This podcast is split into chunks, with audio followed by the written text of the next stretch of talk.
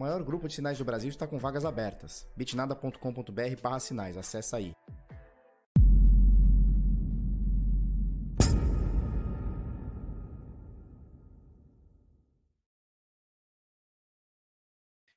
Fala seus Bit Louco, tudo bem? Eu sou Felipe Escudeiro do canal Bitnada, seja bem-vindo aqui à nossa Bit Cozinha. Hoje, sexta-feira da Maldadinha, dia 19 de março de 2021.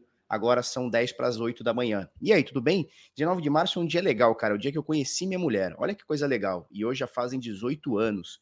Uma coisa muito louca, né? É isso aí. É, hoje nós vamos entrevistar ele, Ney Pimenta, o CEO e o idealizador da Bitpreço. Daqui a pouquinho ele vai chegar aqui, a gente vai passar um overview do mercado rapidinho, umas novidades aí que estão rolando no mercado e tal, o que, que subiu, o que caiu e tal, e daqui a pouquinho ele chega para a gente trocar uma ideia, tá? Para a gente começar, é o seguinte: é difícil trazer esses caras bons aqui é, no nosso programa diário. Tem que fazer o cara acordar cedo, parar, deixar de trabalhar e tal, não sei o quê. Então, pô, dá aquela força para nós, dá aquele like, compartilha no grupo lá do futebol, no grupo do balé, para todo mundo entender o que, que é o tal do Bitcoin, tá bom? Agradeço todo mundo que já está aí com a gente. Daqui a pouquinho a galera vai entrando também. Já dá o like. Se você não for inscrito no canal, se inscreve, faz aquele negócio todo, marca no sininho, todo dia de manhã, às 10 para as 8 da manhã, às 7h50 da manhã, horário de Brasília, a gente faz um programa, um overview, né, um jornal é, sobre o mercado de cripto, atualidades e tudo mais, tá bom? Vamos que vamos, para a gente começar aqui, ó, a gente vê que tá tudo mais ou menos no vermelhinho, é, porque ontem o mundo resolveu despencar, partindo aí do, do óleo, né, do petróleo, é, o óleo crude, né, caiu 8, chegou a cair 8% no dia de ontem, e aí faz com que tudo caísse, né, a S&P, depois de um topo de anteontem, ou ante-anteontem, que seja, chegou a cair 3%, uh, é, e aí o mundo deu uma balançadinha, né? Então a gente vê aqui praticamente tudo caindo, Bitcoin em 58.300, né? Está aqui na, na casa dos 60, tá difícil de, de brigar para a gente subir esses 60 mil dólares, o que é muito bom, né? O que é muito bom. Por quê? Porque mostra também que existe um respeito é, de compradores e vendedores nessa faixa de preço. A partir do momento que a gente romper essa faixa, é, tá me lembrando muito ali os 60 mil, né? Aliás, desculpa, os 20 mil dólares. Tá me lembrando bastante ali os 20 mil dólares, aquela época ali que a turma ficava ali no, no, no 19, 18, vai, não vai, sobe, não sobe, né? Então a gente tá numa, numa resistência aí que tá difícil de ser rompida. Se a gente conseguir romper, cara, eu acho que a gente vai mais aí alguns milharezinhos de dólares aí para cima aí, tá bom? É, mas vamos aguardar, não, tem, não temos bola de cristal, tá bom? É, nesse momento aqui, das mais de 30, das mais de 8.800 moedas, a gente tem um valor de mercado de praticamente 1,8 trilhão de dólares, são 1 trilhão 795 bilhões e meio. O volume nas últimas 24 horas é de 130 bilhões de dólares e a dominância do Bitcoin na casa dos 60,7%. Tá bom? Bitcoin nesse momento 58.561, com uma altinha de 0,1, né? Uma variação positiva aqui de 0,1% nas últimas 24 horas. O Ethereum, 1.811 doletas, caindo 0,36, então uma variação também negativa aqui. E a BNB, com uma quedinha da Cardano, ultrapassa aqui. A Cardano vai para a terceira posição. Tá bem legal essa briga, né? Entre terceiro e quarto aqui. É, Cardano e Binance Coin, né? Nesse momento, BNB valendo, né, custando 266 dólares, Cardano 1,26, e as duas têm um valor de mercado muito aproximado, 41,1 bilhão é, bilhões de dólares para a BNB, 39,9, né, praticamente 40 bilhões de dólares para Cardano. E a Tether, ela não fica atrás, ela está aqui na quinta posição, mas toda semana que passa eu falo que ela vale um bilhão a mais. Tá? Durante essa semana ela valia 38 ponto alguma coisa, agora já está 39,3 praticamente. Então a Tether, bichão, ela só vai imprimindo, imprimindo, imprimindo e aumentando o seu valor de mercado aqui, né, seu market cap, tá bom? É, Polkadot na sexta posição, sétima posição, criando raiz aqui a XRP, Uniswap na oitava, Litecoin na nona, fechando o top 10 aqui, Chainlink valendo agora exatamente 30 dólares e 1 cent, tá bom? Então a gente vê o Bitcoin aqui, ó, 58.561, doleta cara, 5,56, e a gente tem aqui o último preço na Bitpreço para você comprar, 327, quase 328 mil reais aqui, tá? 327, 952. Vamos falar um pouquinho sobre o mundo, que ontem o bagulho foi louco, né? Ontem estava tudo indo bem, Bitcoin chegou a bater 60 mil e 100 dólares. Olha que maravilha, eu mostro daqui a pouquinho para vocês.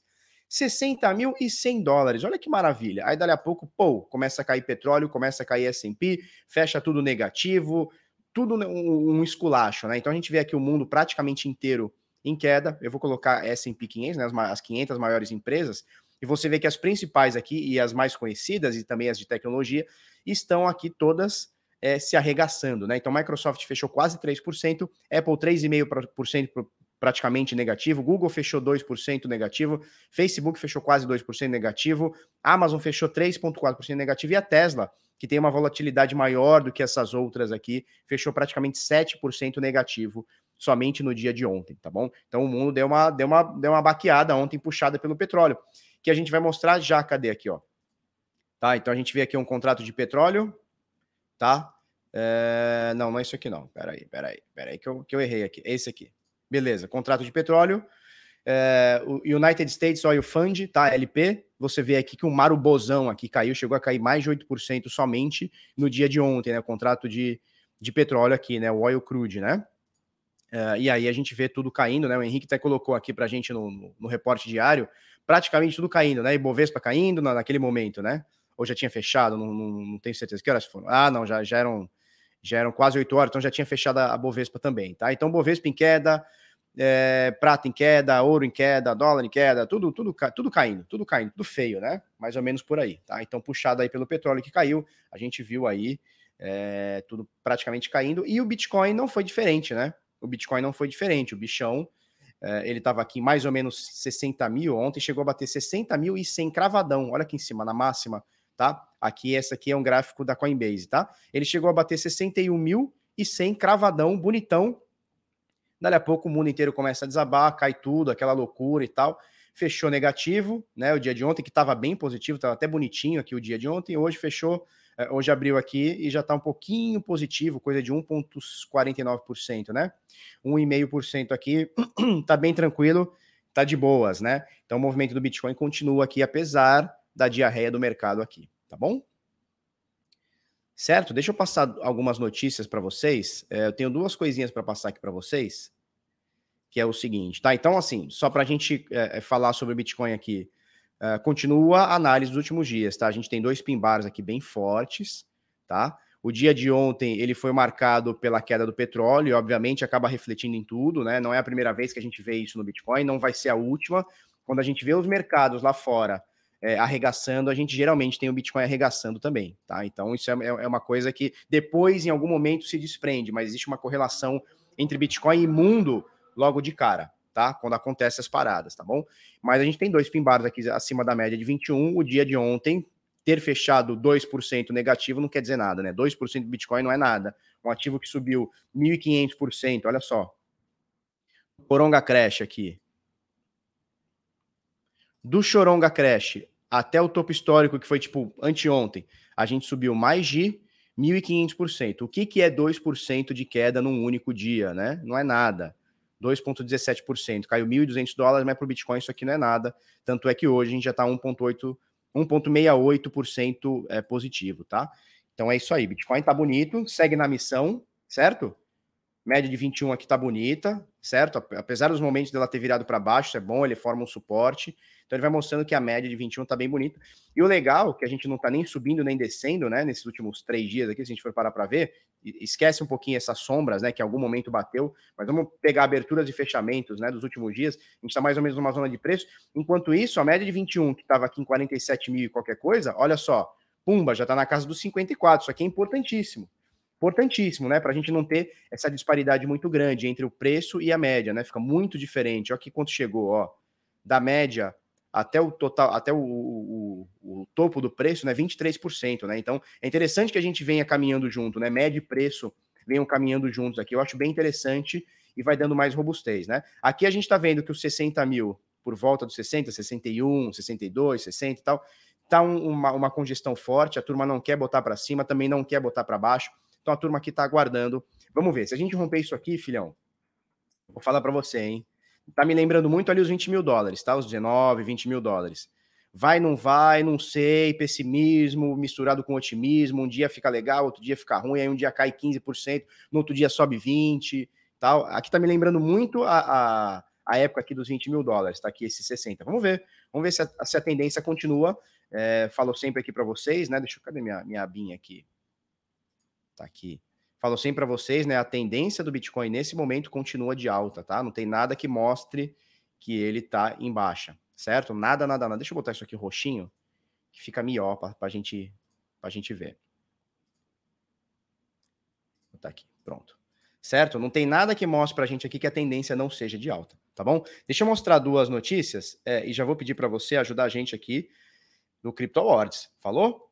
Vamos lá. De acordo com o Max Kaiser, a previsão de 220 mil dólares para o Bitcoin está mais perto. Você sabe quem que, que, quem que é esse doidão aqui? Esse velho aqui, é, é ele é tipo o velho da van, só que é o cara mais engraçado do meio cripto. Vocês nunca vão ver um cara tão engraçado quanto esse velho da van aqui, lá, do, lá, lá, de Londres, né? Eu acho que ele é de Londres. Eu, eu conversei com ele, na verdade não conversei, eu vi uma palestra dele, não conversei não. Eu vi uma palestra dele lá no Uruguai. E ele, sabe que ele lembra muito? Na verdade, essa pessoa lembra muito o, o Augusto Bax, cara, lembra muito esse cara. Porque ele fala, ele se descabela, ele joga os bagulho pra cima, é, é um loucão. É um puta comunicador, um cara muito foda, assim, um cara que entende muito de Bitcoin. E ele tem aí o seu podcast, tem o seu Twitter. Depois segue lá, Max Kaiser, tá? Esse cara é, é muito bom. E ele tá embasando o seu preço, né? A sua, o seu achismo, né? Essa é a palavra que a gente tem que falar, né? Previsão de preço não existe, a não ser que você seja, pô, a mãe de Ná. Se você não for a mãe de Ná, e a galera mais nova não vai nem saber quem é a mãe de Ná, a mãe de Ná foi a, a, a tia que previu a morte, preveu a morte dos mamonas assassinas. Só que, porra, Mamonas Assassina é anos 90. Então você também, se você é mais novo, você não vai nem saber quem são os Mamonas Assassinos. Mas é uma tia que, porra, tinha uma bola de cristal lá, tá? É, ele diz o seguinte, cara, que o Bitcoin vai bater 220 mil dólares ainda esse ano, e era uma meta que ele tinha, era uma previsão que ele tinha para 2022. E ele acha que deve chegar ainda esse ano. Por quê? Por conta dessa impressão desenfreada, né, que eles chamam de quantitative easing. É um nome muito lindo, né? Maravilhoso, né? Eu vou tatuar isso aqui, quantitative easing. Chega no ouvido da gata e fala assim, ó, quantitative easing. A menina vai falar: "Nossa, você é o cara que sabe tudo". Na realidade, é um nome muito bonito para falar assim, ó, estamos imprimindo dinheiro, né? E os Estados Unidos vai imprimir 1.9 trilhão de dólares e vai jogar na economia. Só para você ter uma ideia, 1.9 trilhão de dólares, é, se a gente converter isso para real, dá mais de, dois, de 10 é, trilhões de reais. Isso aqui, só que vai ser impresso é, pelo Joe Biden lá, é mais do que o PIB do Brasil, tá bom? Eles vão imprimir mais do que um Brasil inteiro e jogar na economia. A gente está vendo que essas coisas não estão não, não indo bem, né? Já não é de hoje, né? O mundo não vai bem com essa política expansionista que a turma tem aí. Mas tá tudo bem, tá? Então, o Max Kaiser, que é o Augusto Bax, londrino, eu acho que ele é de Londres, cara. Depois vou até confirmar é, tá falando essas, essas asneiras aí. Depois você segue aí, notícia também do Bit Notícias, depois acessa aí também, tá? É, e tem um assunto sério para a gente falar aqui, é, sobre a preocupação que a turma está tendo é, com a emissão do gás carbônico, CO2, é, gasto energético, a gente está gastando muita energia minerando Bitcoin, minerando Ethereum, Proof of Work não funciona e tal. E aqui vai um, um, uma matéria do Bit Notícias é, que saiu de um post do, do Tyler Winklevoss, né, que é o doidão lá do Facebook. Ele achou um artigo é, muito bom aqui, depois você dá uma olhada, não vou abrir ele agora, mas depois você dá uma olhada, sobre. É, porque o que acontece, né? O que a gente vê bastante é o seguinte: olha o que a gente vê bastante. E é uma, é uma, é uma coisa que o capitalismo não, não tá conseguindo lidar, e isso já é um pouco histórico. Que é o seguinte, cara, o capitalismo é o melhor sistema que a gente tem até hoje. Você pode discordar, pode não gostar, pode achar que o rico fica mais rico, o pobre fica mais pobre, mas é a única forma que a gente tirou as pessoas da pobreza. Ponto. É, é, um, é, é, é, um, é o capitalismo é o que está fazendo as pessoas é, muito mais pobres se tornarem menos pobres as pobres tornarem, sei lá, classe média, enfim, né? Esse é o esse é o esse é o lance do capitalismo. E o que acontece? O capitalismo, ele consegue chegar nas pessoas de forma fácil. Olha, eu tenho um produto, você quer esse produto, eu torno ele acessível para você. Só que existe uma crítica que o capitalismo não consegue lidar, isso é histórico, que é quando mete o ambientalismo junto. Vocês já perceberam isso? Toda vez que você tem, é, sei lá, uma produção muito grande, alguma coisa, sempre tem alguma coisa ligada ao ambientalismo, que chega e fala assim, ó, tudo bem, isso aqui é legal, mas vocês estão derrubando árvore, vocês estão secando o rio, e às vezes nem é. Só que é uma forma que o capitalismo não consegue se defender. É uma questão muito sensível, e o, e o capitalismo malvadão não consegue entender, né? É, não, não, consegue rebater essa crítica. E a gente está vendo essa crítica agora ser. Ela, ela chegou lá em 2016, 2017, falava-se um pouco, sim, sobre a, sobre a emissão de CO2 e tal. E eu lembro até de ler um artigo muito foda, é, que eu não vou lembrar quem é o autor, mas ele dizia que as agências bancárias gastavam mais energia que o Bitcoin. Isso é óbvio, né? Cada esquina você tem uma agência bancária no mundo, né? É, e aí tem, um, tem essa matéria aqui sobre a preocupação com a emissão de CO2 devido ao crescimento dos NFTs. E é uma matéria aqui que o, que o Tyler Winklevoss do, do, do Facebook lá, o gêmeo, o gêmeo do Remo lá, da, da Gemini, é, postou no, no, no, blog dele, né, no, no, Twitter dele, e é um artigo de, vou falar o nome do, do tio aqui que fez o artigo. Ou não vou achar, agora não vou achar, né? Tanta coisa aqui na tela, não vou achar. Bom, ah, aqui, ó.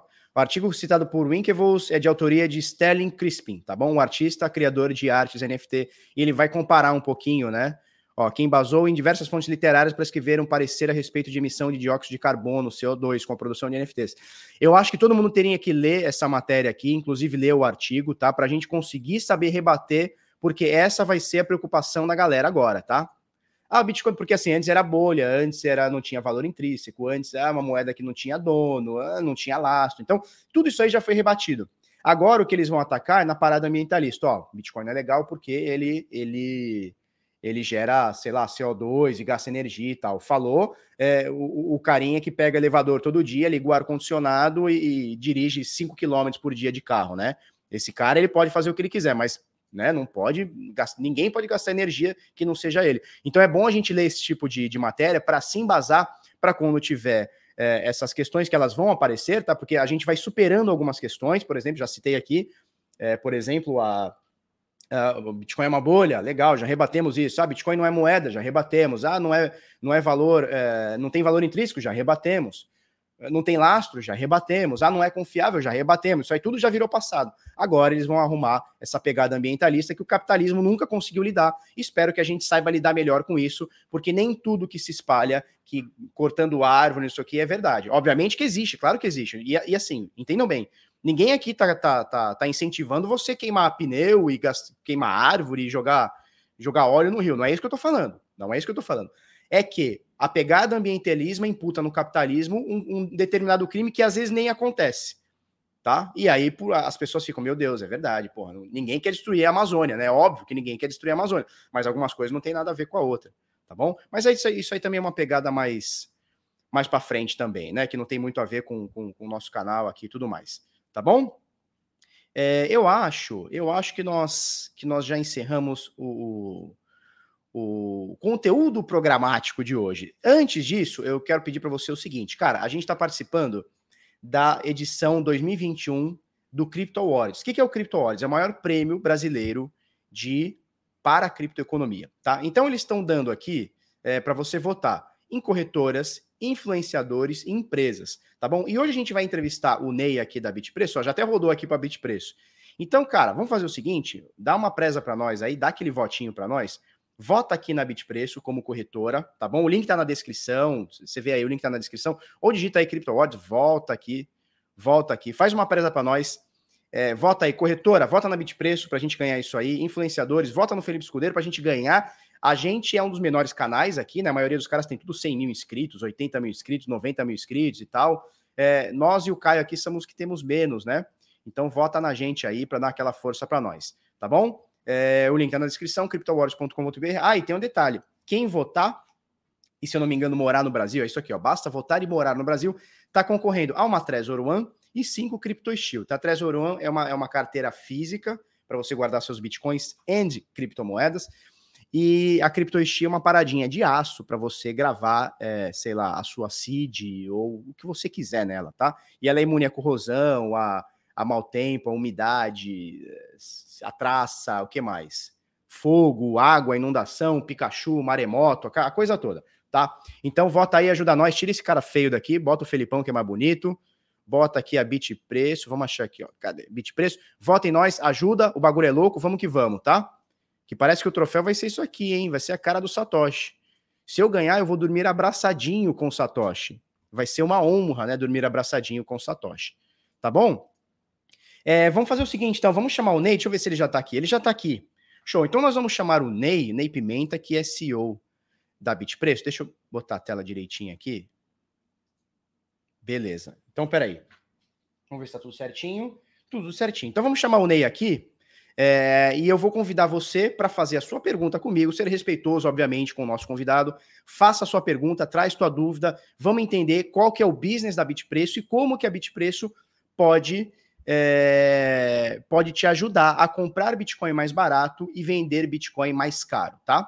Essa é a intenção dos caras e vamos trazer o Ney aqui. Nossa, preciso pôr no fone de ouvido, senão eu não vou escutar.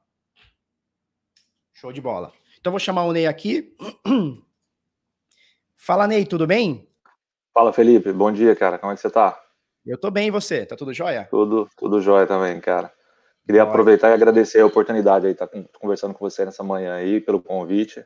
E bom dia para o pessoal todo aí que está assistindo. Não, a gente que agradece, cara. A semana passada a gente trouxe o CEO, o CEO, não é CEO, né? O diretor brasileiro da Binance, semana retrasada. Assisti, e hoje a gente traz. Assistiu? Legal. E hoje sim, a gente trazendo, tá trazendo o Ney Pimenta, cara, que é o CEO e, e é o idealizador da Bitpreço. A gente pode falar isso não? Sim, foi eu é, e mais dois sócios que, que criamos a Bitpreço aí em 2018, né? Show. E me fala uma coisa, a ideia, a ideia não é ser uma corretora, ou é? exato, é? exato. Não, não é, cara. Explicar um pouco mais sobre a Bitpreço, então. Então, como eu disse, a gente montou em 2018, né? Criou em 2018 a, a corretora, que foi aquele boom logo após a última bull run, né? Então, a gente tinha aí 50, 60 corretoras no mercado. E a gente queria fazer alguma coisa, a gente percebeu, cara, já tem corretora demais, o que a gente pode fazer, né? E, e aí a gente entendeu uma dor que estava acontecendo, que é, meu, com 50 corretoras no mercado, como é que o usuário escolhe onde que ele vai comprar, qual que é mais barato? Cada uma tem uma taxa diferente de saque, uma taxa de execução, uma taxa de ordem, ordem passiva, é, um preço de Bitcoin no book diferente ali, então era inviável para o usuário é, olhar todas essas 50 opções ali e, e, escolher aonde que eu vou comprar nesse momento está mais barato. Mesmo assim, quando ele escolhia um lugar, até ele criar conta ali, é, fazer o depósito, que antes era menos automatizado, demorava às vezes horas, né? Quando aquele dinheiro caía ali naquela corretora, já não, aquele Bitcoin que estava barato já não estava mais lá, né? Então, essa era uma dor do, dos usuários que a gente via. E do outro lado também tinha das exchanges, né? Particularmente as menores, as médias e menores. É, como estava muito disperso todo, todo o mercado, é, era, era, tinha muito pouco volume, né? Então o usuário ia lá na exchange, colocava a ordem de venda, tinha pouco volume, ninguém comprava. Aí ele, ah, vou tirar dessa exchange, não vou voltar aqui mais não, porque não, não funciona, não tem, não tem volume, não tem ciclo, né? Então existia essa dor tanto dos usuários para achar o melhor preço, quanto das exchanges médias e pequenas que é, não tinha ciclo, o Bitcoin ficava travado ali, não saía do lugar, ninguém comprava tal. E aí a gente fez essa, essa plataforma que conecta em todas as exchanges, e aí o usuário com um cadastro só, ele é capaz de comprar em qualquer uma das exchanges que está conectada, né? Então, é, o, o, sistema já traz o melhor preço, já olha o, todos os books e traz para ele ah, o melhor momento para você comprar é, em tal lugar agora, em tal, em tal exchange, ou para vender em tal exchange, né? E tem, tem outro ponto interessante também, que é, como a gente tem muito volume, a gente tem descontos especiais nas exchanges, né? Porque a gente traz muito volumes para elas. E a gente repassa integralmente, 100% desse desconto. Então, muitas vezes você tem um preço ali que só ali na, na plataforma Bitpreço você vai encontrar. Nem na própria corretora o cara conseguiria, né? Não, porque é porque aí o, o, quando você vai sozinho comprar lá, você não tem volume, né? Quando você compra através da Bitpreço, você junta com todo mundo que está comprando e dá um volume grande, aí a gente consegue negociar com a exchange, né? E aí ela dá um, um, desconto para a gente, a gente repassa para você que está comprando lá. É, e tem um outro, um outro lance assim, que não é tão claro, que é, que é, que é difícil notar, mas a gente tem um robô em cada exchange. Esses robôs eles têm umas inteligências assim. Então, eventualmente esse robô pode decidir que ah, meu, tem muito dinheiro parado na exchange A, eu quero transferir para a exchange C que está sem dinheiro. Aí ele, ele pode chegar ao nível de dar desconto, de perder dinheiro para movimentar esse dinheiro para um outro lugar, por exemplo. Esse, esse é mais difícil de perceber, mas acontece também na plataforma. Então, às vezes, a gente vende Bitcoin para os usuários perdendo para poder re re reorganizar o dinheiro na rede de 30 exchanges que a gente tem. Né? Então, isso também é um tipo de desconto que não é da exchange, é desconto do nosso próprio robô que ele consegue dar às vezes, e é bem bacana, assim, às vezes dá uns descontos altos, assim, por causa dessa, dessa reorganização de fundos que precisa fazer. Bem bacana. bacana. Não, você falou em 30 exchanges, né? Então, cara, vocês têm parceria com 30 corretoras e você já disse que tem alguns robôs aí em algumas corretoras. Como é que é essa relação com essas corretoras? É, é de consentimento delas que a Bitpreço use o book, enfim, use a liquidez Sim. daquela corretora para fazer? Como é que é? Como é que é essa essa essa negociação, esse essa essa, essa parte de com, com as outras Sim. corretoras? É, é uma relação. Até, Ney, vou, vou, até complementar um pouquinho mais a pergunta. E elas veem a Bitpreço, que não é uma corretora, é um marketplace, como uma concorrente ou como uma parceira, uma aliada? Como é que elas veem? Como é que vocês veem as corretoras e tá. elas veem vocês? Deixa eu dividir em duas, é, em duas partes. Então, a primeira é, é uma relação de ganha-ganha, porque é interessante, a Bitpreço precisa dessas corretoras, para que a nossa proposta é, é fundada nessa ideia de conectar várias, né? Mas para as corretoras também é legal, porque ninguém quer ter a experiência de ficar com Bitcoin ali parado, demorando para vender. Quanto mais fluxo, melhor para todo mundo, né?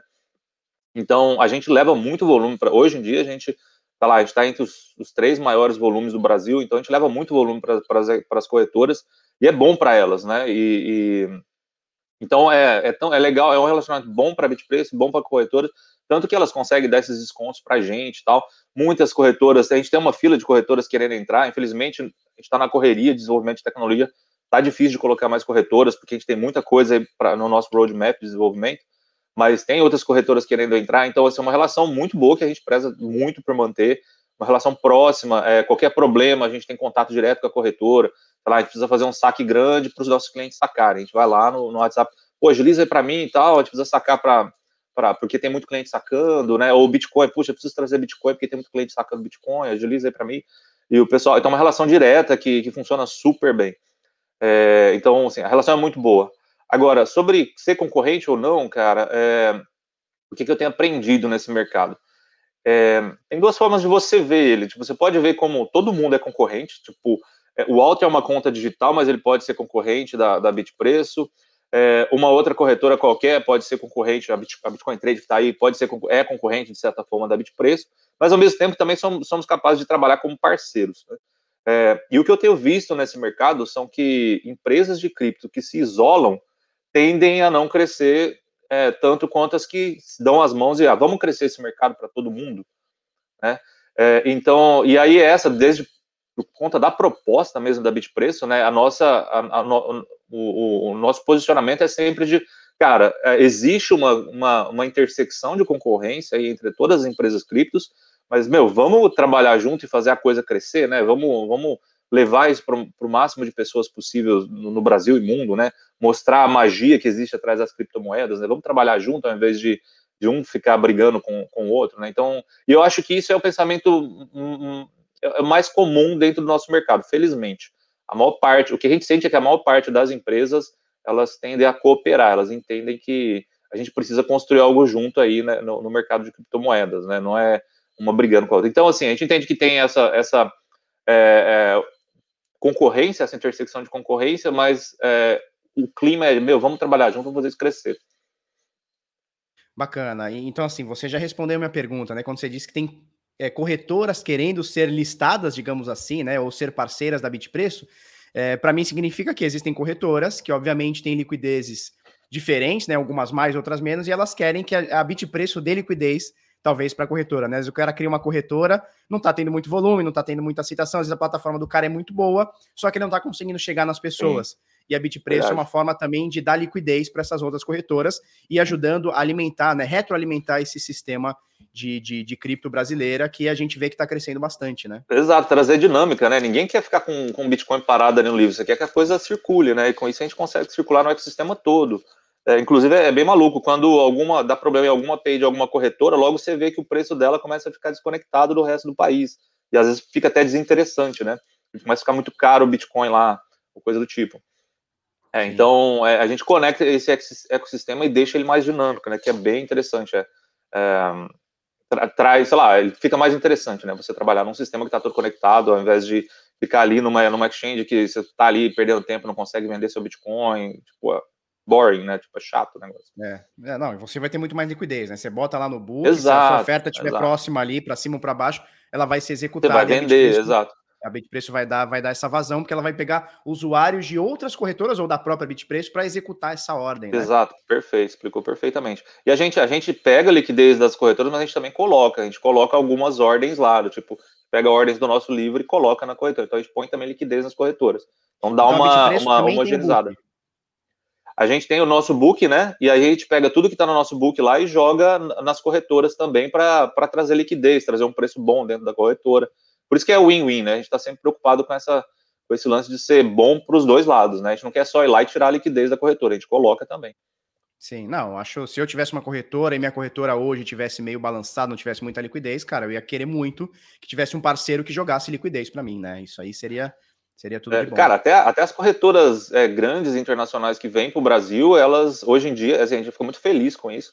Elas já batem na porta da British Preço e falam, cara, Estou vindo para o Brasil, quero conectar aí. Como é que a gente faz, né? Então, oh, é, é para a gente hein? é, é, é lisonjeante. Né? Pô, imagina, tipo, é lisonjeante pra gente, é bem bacana isso. É, não, virou uma referência. A gente já vai falar dessas parceiras, porque tem a Binance, vocês têm o saque lá na rede Binance também, enfim, que aí é saque, que é saque gratuito, não é isso? É zero taxa, uhum. é isso não? Isso, Ou seja, tem, tem, algumas funcionalidades a gente já vai falar. É, o Matheus Almeida, ele falou: tem algum valor mínimo para comprar na Bitpreço? O próprio perfil da Bitpreço já respondeu aqui que você pode comprar é, a partir de 50 reais. É, o Yuri também respondeu que com 50 reais já dá para comprar na Bitpreço. Pô, a galera tá rápida aí. Tá rápida, não dá nem tempo da gente responder. O André Oliveira, ele fala o seguinte: não entendi essa parada do robô. Essa parada do robô, de, de você jogar um robô em outras corretoras. Você pode explicar melhor para a gente, por sim, favor? Sim. Como é que funciona? Você entrando lá na Bitpreço, você vai ver ali o, um livro que tem os bonequinhos pretinhos, que são usuários da, da plataforma. Mas tem o logotipo de cada corretora que a gente está conectado. Ah, tem Foxbit, Mercado Bitcoin, Bitcoin Trade, está tudo, tudo com os logotipinhos ali. É, esses, essas ordens tem um robozinho que fica lá olhando e, e, vendo, ah, em tal exchange tem um preço bom, deixa eu colocar aqui no livro. Então tem um robozinho em cada conectado em cada corretora que busca essas ordens para colocar no livro e oferecer para os clientes, né? Então eles, em cada corretora tem um robozinho ali que fica olhando, ah, essa aqui está com preço bom, deixa eu pôr lá, deixa eu levar essa para o cliente, tal. Então esses são os robozinhos. Então eles ficam ali o tempo todo olhando e trazendo ordens ou levando a sua ordem que você colocar lá, levando, ó, oh, tem alguém aqui na na, na, na Foxbit que quer comprar essa ordem, né? Então é, esses são os robôs, é o trabalho deles, levar e trazer ordens é, para o nosso livro, né? Bacana. E, por exemplo, o, H. Jorge, ele fala o seguinte, mercado Bitcoin é tipo a XP, tem muito cliente para o marketing, mas taxas são estouradas. E quando você compra direto da Bitpreço, ô Jorge, você pode executar uma ordem, né? Você não, a Bitpreço vai executar uma ordem, às vezes, lá no mercado Bitcoin, e você não vai pagar aquela taxa absurda no mercado Bitcoin, porque a própria Bitpreço tem uma negociação e pelo alto volume, pela, pela negociação que eles têm, eles vão absorver essa taxa de uma forma que fique muito mais barato para o usuário final, para aquele preço final. Então, às vezes, mesmo a corretora sendo muito boa e muito cara, você não vai pagar aquela taxa absurda e o preço para você, às vezes, vai ser muito melhor é, do que você ir lá naquela própria corretora e pagar a taxa de, de saque, taxa de depósito e aquela coisa toda, né? Rodar o book, aquela coisa toda. Então é muito interessante esse sentido da Bitpreço. E é como o Ney falou, né? As corretoras estão atrás, né? Da, da Bitpreço para gerar mais liquidez, para ter essa conexão, para ter um pouco né? mais de volume, dinâmica. E eu acho que só o mercado brasileiro só ganha com isso. Porque a gente tem, por exemplo, corretoras que são muito boas, que a gente conhece, que são plataformas muito boas, mas que não tem nenhuma liquidez. E aí, uhum. a Bitpreço é uma forma de chegar lá e falar assim, cara, vamos, vamos melhorar a tua corretora, o dono da corretora ganha, a Bitpreço ganha e o melhor de tudo, o usuário ganha, porque vai comprar um Bitcoin mais barato, vai conseguir vender o Bitcoin mais caro com uma taxa mais barata e com um pouco mais de segurança do que a média aí. Tá bom? Verdade, Felipe. Bem, bem lembrado. É muito comum essas corretoras menores, às vezes, aparecer bitcoins com preços muito bons. É que eles têm algumas negociações especiais, eles conseguem, às vezes, negociar direto com o fornecedor e tal.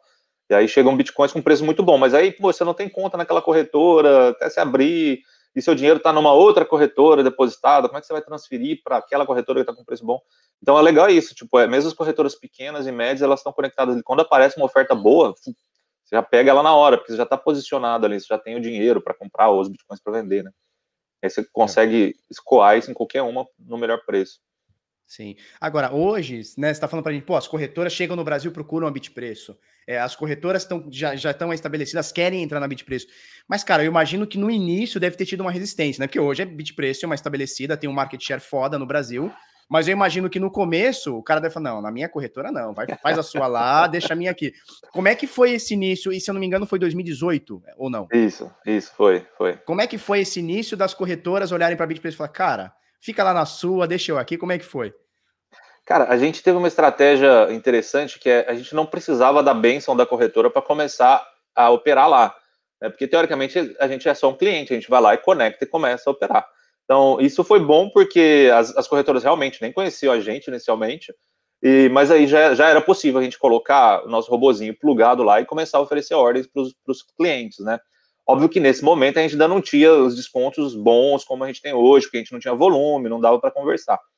É, então não foi, não foi muito difícil, porque, mas foi uma estratégia. A gente sabia que, meu, a gente não. Ninguém sabe quem a gente é.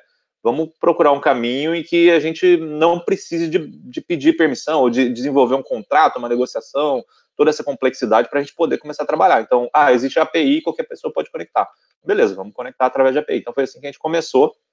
E, e aí, à medida que a gente foi tendo volume, aí uma ou outra corretora foi, pô, esse cara, porque dentro das corretoras você tem que analisar poxa, quem é esse cara que está tendo tanto volume? Ele está lavando dinheiro aqui, crimes, né? Porque senão Sim. você é responsabilizado depois. Como diretor da corretora, você pode ser, ser responsabilizado. Então, existe todo um processo de olhar, ah, tá, esse dinheiro que está rodando aqui é legal, é beleza, legal. Ah, quem que é essa empresa que está rodando esse volume todo aqui? Aí começaram a perceber, ah, então o que, que vocês fazem? Como é que funciona? Vocês fazem tudo direitinho do lado de vocês? É, seguem todas as regras aí de é, anti-lavagem de dinheiro e tudo mais, anti-terrorismo, tudo, essas coisas todas né, que a gente tem que fazer. Aí foram conhecendo a gente, foram chamando para conversar, foram super abertos, como eu te falei, foi, a gente sentiu muita colaboração é, de todas as exchanges para crescer mesmo o mercado. Então, é, e aí a gente foi conseguindo essa, essa, essas melhorias, aumento de volume, e hoje chega nesse volume aí que, cara, é assustador, assim. É em janeiro, coisa, né? cara, em janeiro a gente bateu 1,5 bilhões de movimentação dentro da Bitpreço. Eu, é muita coisa. Eu nunca imaginei. Quando eu vi ali o volume, quando a gente levantou, caramba, sério que é tudo isso? É o market share assim, hoje da, da Bitpreço está em que percentual, assim? Você tem noção disso? Cara, uns 20% do mercado, assim, passa 20%? Por, Cara, pela isso é muita coisa. É, é, é, A cada, sei é, lá, é, um Bitcoin em cada cinco é. Um, um, Bitcoin em cada cinco passa pela Bitpreço. Passa é pela Bitpreço. É, é, é, hoje a gente está ali entre os três maiores né, de volume, né? É, a gente varia, tem dia que a gente fica em primeiro, dia que a gente fica em segundo. Normalmente, assim, é terceiro quando a gente está mais com a movimentação menor ali, que depende muito da dinâmica do mercado, né? Mas normalmente claro. a gente está entre os três maiores ali. E cada um desses tem ali entre 20% e 30%. Então, esses três primeiros já tem ali quase 70% do mercado, né? Sim. Os três e é difícil E é difícil você chegar e brigar com um player que até, sei lá, três anos atrás tinha 50%, 40% do market share e está estabelecido há, há 7, 8 anos, né? É muito difícil você chegar e tirar uma ah, boa fatia, né? É muito difícil, né? Cara, é, assim, foi acima de tudo que a gente esperava, é, porque, meu, tem empresas aí que são ídolos, tipo, realmente, é, a, Bitcoin Trade, Foxbit, meu, quando a gente nasceu, eles já estavam ali, já, meu, muito Sim. legal o produto desses caras, a, a ideia, a sacada, é, serem pioneiros, terem entrado aí, né, antes e visto o potencial desse mercado. Então, assim, meio que ídolos, né? A gente, a gente se inspirava muito, se inspira ainda, ainda no, no produto de, dessas exchanges aí mais pioneiras. É, mas aí o nosso volume foi. Mas é muito importante frisar também que esse volume passa pela Bitpreço, ele não é da Bitpreço, né? É, esse volume é da Bitcoin Trade, do, sei lá, da, da, da BitBlue, da, do mercado Bitcoin, da, da Fox, de todas essas, elas estão passando. Todas que a gente está conectado, como eu falei, mais de 30, é, eu, eu, diria que 70% desse volume são das corretoras conectadas, não são nossas, só passam pela gente, né? Não é, um volume é uma nosso. forma de intermediar, né? Intermediar é, a melhor só intermedia, preço melhor é. corretora e, e para o usuário é sensacional, né? Exato. E eu, e, eu inclusive, né, tem que falar até é, baixinho. Um, um né? cadastro só, você compra onde você quiser. É. Sim, eu tenho que falar, eu tenho que falar até baixinho, porque eu não sei como não, não, chegou uma concorrente da Bitpreço ainda fazendo a mesma coisa, né? Fazendo marketplace também. Porque é um modelo de negócio muito foda, né? É, ele é mais cara. seguro para o usuário, ele é mais seguro para a corretora, ele é mais seguro para vocês, né? E, e, não, tem, não temos um concorrente, o que é muito bom, né? Vamos, vamos ganhar, né? Vamos ganhar. Ah, eu, Márcia, talvez por isso que a gente cresceu tanto, é. Sim. A Márcia Balt, ela fala o seguinte: desculpa a pergunta meio idiota. Márcia, não tem pergunta meio idiota, nem inteira idiota, nem nada idiota. Faz a pergunta. Porque às vezes a sua pergunta ela, ela vai ajudar outras pessoas que também estão tá envergonhadas em fazer. Então, então não entra nessa, não, né? A gente está aqui para ajudar, tá bom? A Márcia uhum. pergunta: esse Bitcoin fica na Bitpreço ou você tem que enviar para sua wallet? Como é que funciona? Certo. É, para reduzir a, a, exatamente essa, essa, dificuldade de compreender o nosso modelo, a gente é muito parecido com o Exchange. Então, até a carinha na hora que você entra na plataforma é parecido com o Exchange. Então, você não tem que pensar muito no que está ali atrás. Você pode, se você está acostumado a usar outras exchanges, você vai usar da mesma forma a Bitpreço, exatamente da mesma forma. O que, que significa? Significa que se você quiser, você pode é, deixar os bitcoins lá. Eu acho que você dá para você entrar na plataforma aí, o Felipe, é, no entrar, tem, sem, mesmo sem seu login, dá para entrar aí. É, é a Márcia, né? Então, Márcia, você pode optar por, lá embaixo, ó, é, login com conta demonstração. Aí. Você pode optar por deixar. Ah, tá falando aí do, do da, da, promoção de indique um amigo aí. Então, a, a, a, cara é bem de uma, de uma exchange. Então, você tem o um livro aqui, você pode comprar Bitcoin, onde o Felipe está mostrando tal. E se você quiser, responder a tua pergunta, se você quiser deixar os Bitcoins na Bitpreço, você pode. É, ou você pode sacar para a tua carteira. Vai muito do perfil de cada um. Existe sempre aquela, aquela máxima de que exchange não é carteira, então é, é mais seguro os bitcoins estarem com você. Mas você pode deixar lá, se você está sempre negociando, comprando e vendendo, você pode deixar lá sem problemas. É, que a gente tem muita preocupação com segurança, tem auditoria de segurança, as carteiras são multi-assinadas, é, então assim, a gente é bem, bem rígido em relação à segurança. Tanto que em dois anos e meio de, de mercado aí, a gente nunca teve nada crítico e acreditamos que não vamos ter também, porque é um ponto bem importante para a gente essa questão de, de segurança. Bacana. Mas enfim, pode tirar para o Watts. tem os saldos, né? Aqui tem os saldos também, né? Você pode, você pode mandar para Bitpreço ou negociar o SDT, Tether, Ethereum, Bitcoin e reais, né? Reais é, é real do, do, do, Estado mesmo, do governo mesmo. Sim, né? sim, Fiat. Fiat é, é dá para mandar stablecoin também, né? A gente, a gente trata stablecoin de reais como se fosse reais. Então, se você mandar mil reais de BRZ ou cripto BRL, ela já cai como reais. Ela é transformada. Cai na tua conta, a gente compra por um real e transforma em, em mil reais é, na sua conta. Por exemplo, se mandar mil tokens de uma stablecoin suportada pela, pela exchange. E pode sacar também, né? O pessoal está usando muito a CBRL na, na DEX, é, na Pancake. Então, o pessoal quer entrar na Pancake comprando alguma, algum token diferente tal, é, vai lá, deposita mil reais, saca, deposita em fiat, né, dinheiro estatal, saca em CBRL lá para Pancake e vai lá negociar é, uma infinidade de tokens que tem lá, né, de, de outras moedas que tem lá. O pessoal está usando bastante. Bacana. O, o Jailson, deixa eu ver. O Jailson Moura 2020, ele pergunta: a Bitpreço é semelhante a Bitcoin Trade? Desculpa a pergunta. Uhum novo aqui. Não desculpa a pergunta nenhuma, tem que fazer a pergunta. É, é, é, é para o usuário é igual, né, né Ney? Para o usuário exato. Não, tem muita diferença entre não. a corretora A ou a Bitpreço, ou a, Bit, a, Bitcoin Trade ou a Bitpreço. Não tem muita diferença. Porque o Perfeito. processo para o cliente, para o usuário, é o seguinte, cara, você vai entrar na Bitpreço, você quer comprar mil reais de Bitcoin, tô dando um exemplo, tá? Você vai lá depositar os mil reais de Bitcoin. Já aceita Pix, não? O, foi a primeira a aceitar Pix. Primeira a aceitar. de depósito de, de Pix, é. Então você pode mandar uma transferência tem que sair da sua conta corrente, não adianta Sim, ir lá na boca do caixa. Isso são, são práticas aí que o mercado faz por conta de lavagem de dinheiro, para KYC, né? Conhece o cliente, é, anti-lavagem e tal. Então você pode mandar um Pix da sua conta direto para Bitpreço, ou uma TED, né? Uma transferência eletrônica para a conta da, da Bitpreço, sendo da sua própria eh, titularidade. E aí você mandou, por exemplo, mil reais, você vai lá e compra. A mesma forma que você faz na Bitcoin Trade, no mercado Bitcoin, na Foxbit, na Binance ou na, na Bitpreço. Então, assim, para o usuário final não muda nada. É, é na prática, para o usuário final é uma corretora. O que a Bitpreço faz é o seguinte: ela, ela, ela, é um hub que ela conecta outras corretoras e naquele determinado momento que você quer comprar, ela vai buscar o melhor preço na corretora que tiver mais barata para você comprar, para você ter o melhor lucro. Perfeito. E se você quiser vender, quiser fazer o, o, trabalho inverso, cara, eu quero vender Ethereum. Você manda Ethereum para Bitpreço, né? Então não é reais, você manda Ethereum. É, e aí no book lá, a Bitpreço vai identificar qual que é o melhor preço para aquele seu volume e ela vai buscar e você faz a, a venda do Ethereum, transforma para reais, por exemplo, é, e você consegue sacar. Então, na prática, para o usuário, não tem muita diferença de uma Bitcoin Trade, de uma Foxbit, de uma Binance, não tem muita diferença. Mas o processo interno é o que muda e é todo o diferencial da Bitpreço, na minha opinião, claro, tá? É, o pessoal está elogiando, bastante, né? O Alisson está falando hum, Bitpreço, exchange perfeito. sensacional. O Eric, desculpa que nome louco, né? Nossa, Eric, Cle, Eric Clefson, Eric Clefson, seu nome é muito bonito, hein? Bit preço é incrível, a turma tá falando bem aqui. É, vamos mudar o assunto aqui. Bom, se o pessoal tiver mais dúvidas sobre como comprar, sobre vender, se é uma corretora ou não é, manda pra gente, tá? A Lúcia Domingues, ela pergunta: tem taxa de saque? Como é que funciona isso, Ney?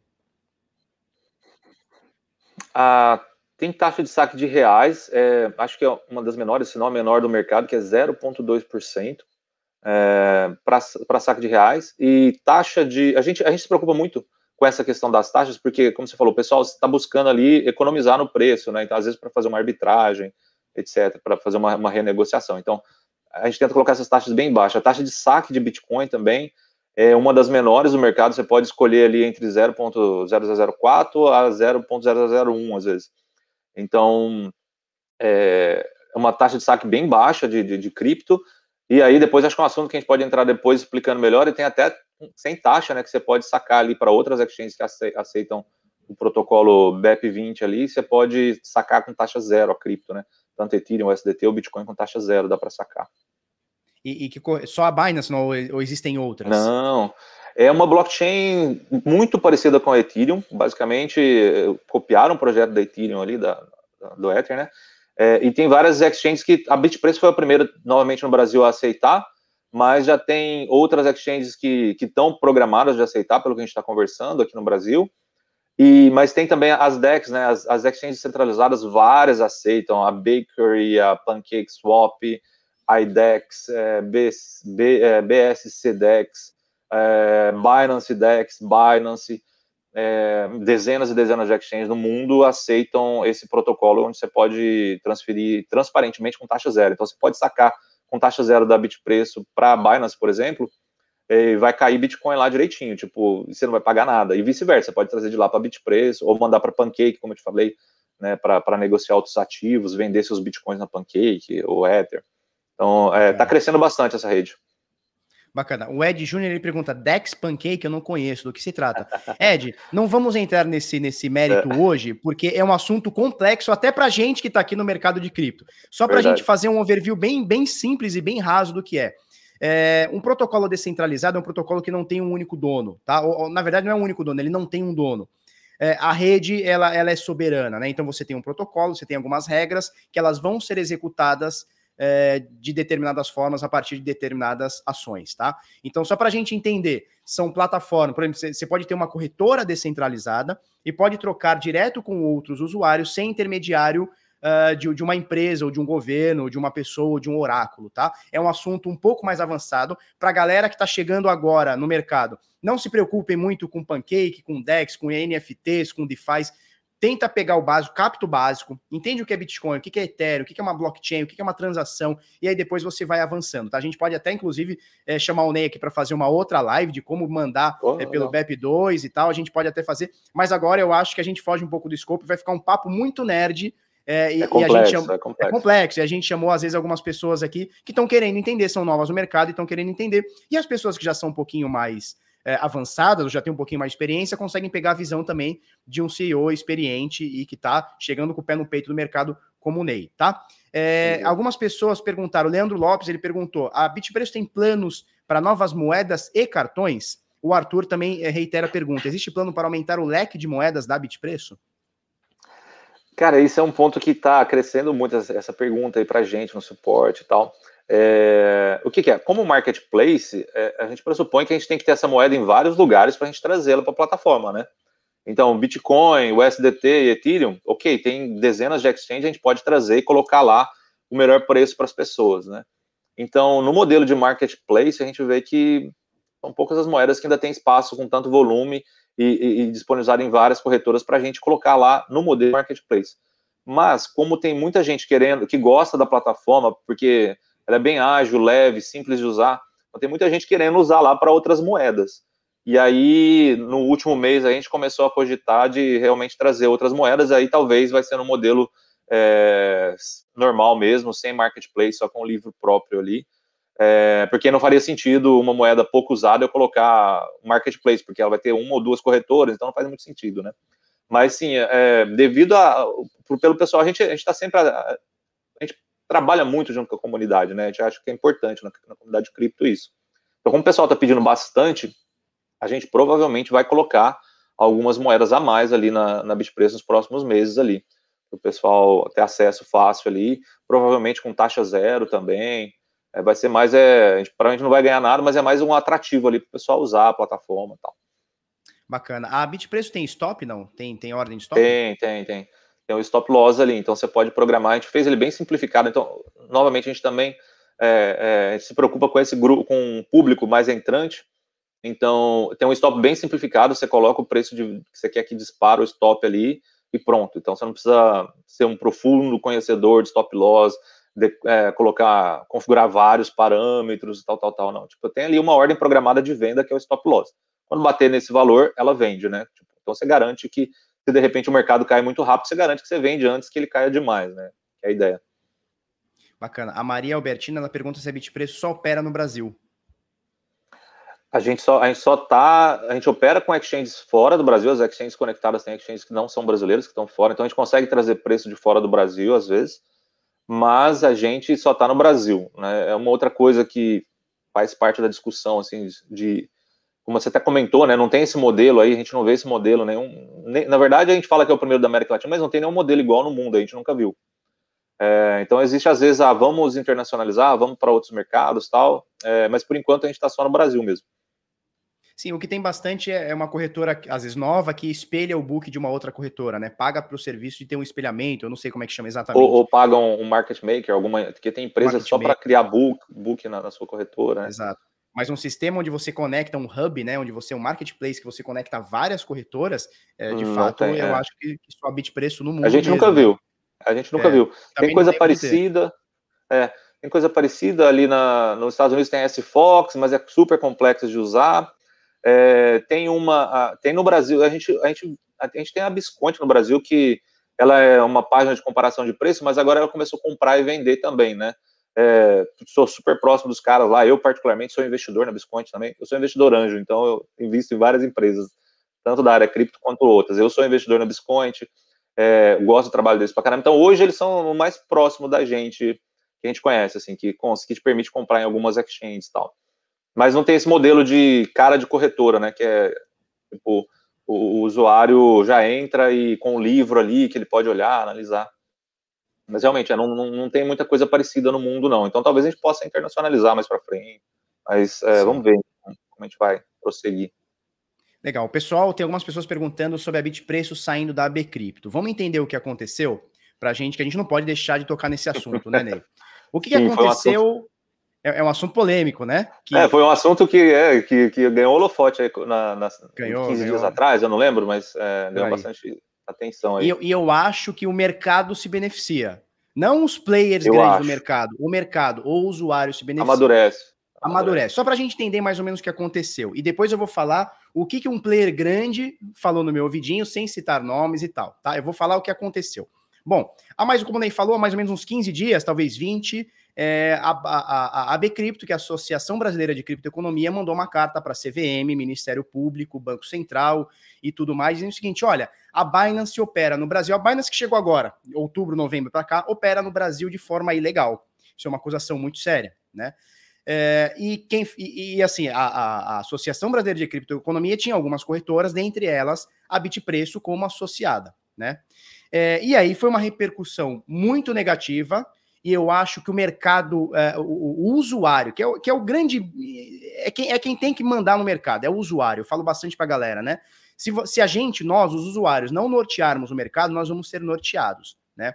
E aí o que acontece? Rolou uma pressão grande da comunidade como um todo, não é só no Bitnada, você via fórum, você via grupos e tal, a, pessoa, a galera botando pressão na, na, na Bcrypto e, consequentemente, nós tivemos duas corretoras fortíssimas saindo da associação, se desfiliando da associação por não concordar. Uma delas foi a Bitpreço, do Ney, e a outra, a, a outra foi a Ripple, que é a controladora hoje da Bitcoin Trade, né? Que tal, acabaram saindo. Né? A repercussão foi muito negativa.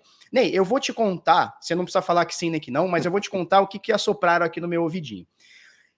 Essa parada Tá? Essa documentação é, para o Ministério Público, CVM, Banco Central, etc., ela partiu de dois players, de duas corretoras, que fizeram um documento falaram assim: ó, oh, turma, assina aí, que isso aí é só para a gente tal, tal, tal. E a galera é, confiou e acabou passando, e quando foi ver, virou um monstro, né?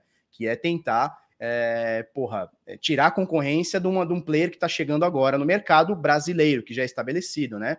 Então, assim, e dias atrás, né, Ney, é, um pouquinho antes disso, é, é, começa a circular uma, uma movimentação no seguinte sentido: olha, é, inclusive, o, o, aquele deputado Áureo, ele falou alguma coisa nesse sentido, né? Que é o seguinte, cara, vamos deixar o mercado se autorregular. Então vamos deixar o mercado se autorregular, deixa as empresas aí entenderem, deixa os usuários entenderem, porque se a gente chegar agora na, na, na parada, a gente vai possivelmente matar a inovação. E aí todo mundo achou legal. Não, legal, vamos se autorregular, temos as corretoras, temos aqui a associação, temos usuários e tal, vamos que vamos. No primeiro momento que chega uma corretora forte, a Binance, eu acho hoje, junto com a Coinbase, é, é a maior corretora do mundo, quando chega a Binance no Brasil, a galera fala: não, não, não, não, não, não queremos mais autorregulação, não, nós queremos o Estado aqui para tomar conta. E aí o regulador olha para gente e fala: cara, peraí, os caras falaram esses dias que não queriam ninguém aqui enchendo o saco. Agora já estão pedindo para eu ir lá, eu vou. E aí o que acontece? A comunidade pegou pesado e eu acho que tanto a Ripple, né, que é a controladora hoje da Bitcoin Trade, quanto a Bitpress, Bitpress tiveram decisões acertadas e falaram assim, olha, nós não concordamos com isso. A Binance, inclusive, no caso da, da, da Bitpreço, né, a Binance, inclusive, é uma parceira de negócios nossa, a gente não concorda e a gente está se desfiliando. Eu quero entender qual que é a tua, qual que é a tua opinião disso, se a comunidade, o peso da comunidade é, ajudou isso, é, como é que foi essa parada para vocês? Vocês foram pegos de surpresa? Como é que foi? Cara, é, você, você, colocou um, um, lance bem interessante aí, que o, alguém do governo dizendo que ah, vamos deixar a coisa se autorregular é, para ver para não, não atrapalhar a inovação. Essa frase é linda. Mas se você for ver, é, é, muito de inovação já não pode ser feita no Brasil, porque já existem leis que, que não permitem. Exatamente. Né? Então é, é, mais é linda a frase, mas não é isso que acontece no Brasil. Você não pode fazer uma, uma série de coisas porque já existem leis barrando, né? Então esse, esse ponto eu achei bem legal, é que você falou, bem, bem interessante, e a gente vai acabar voltando nele, eu creio. É, cara, é, e é o, o, outro ponto que você falou que é importante é a bit preço, cara. Como marketplace, a gente, a gente tem que ter uma boa relação com todos os parceiros, né? E a gente tem feito isso é, de forma muito cuidadosa é, durante desde o nosso nascimento, né? Então, eu estou conectado em empresas que às vezes é, são ferrenhos concorrentes, mas eu, cara, não posso tomar partido, né? Porque é, eu trabalho com todas. É, e eu acho que nesse caso a a Bitpreço falhou, ela demorou a perceber o que estava acontecendo. Nossa, acho que foi falha nossa, porque, como eu te falei, a gente está na correria, um hype tipo violento. É, então, a gente faltou a gente sentar e analisar, tá, o que está sendo feito.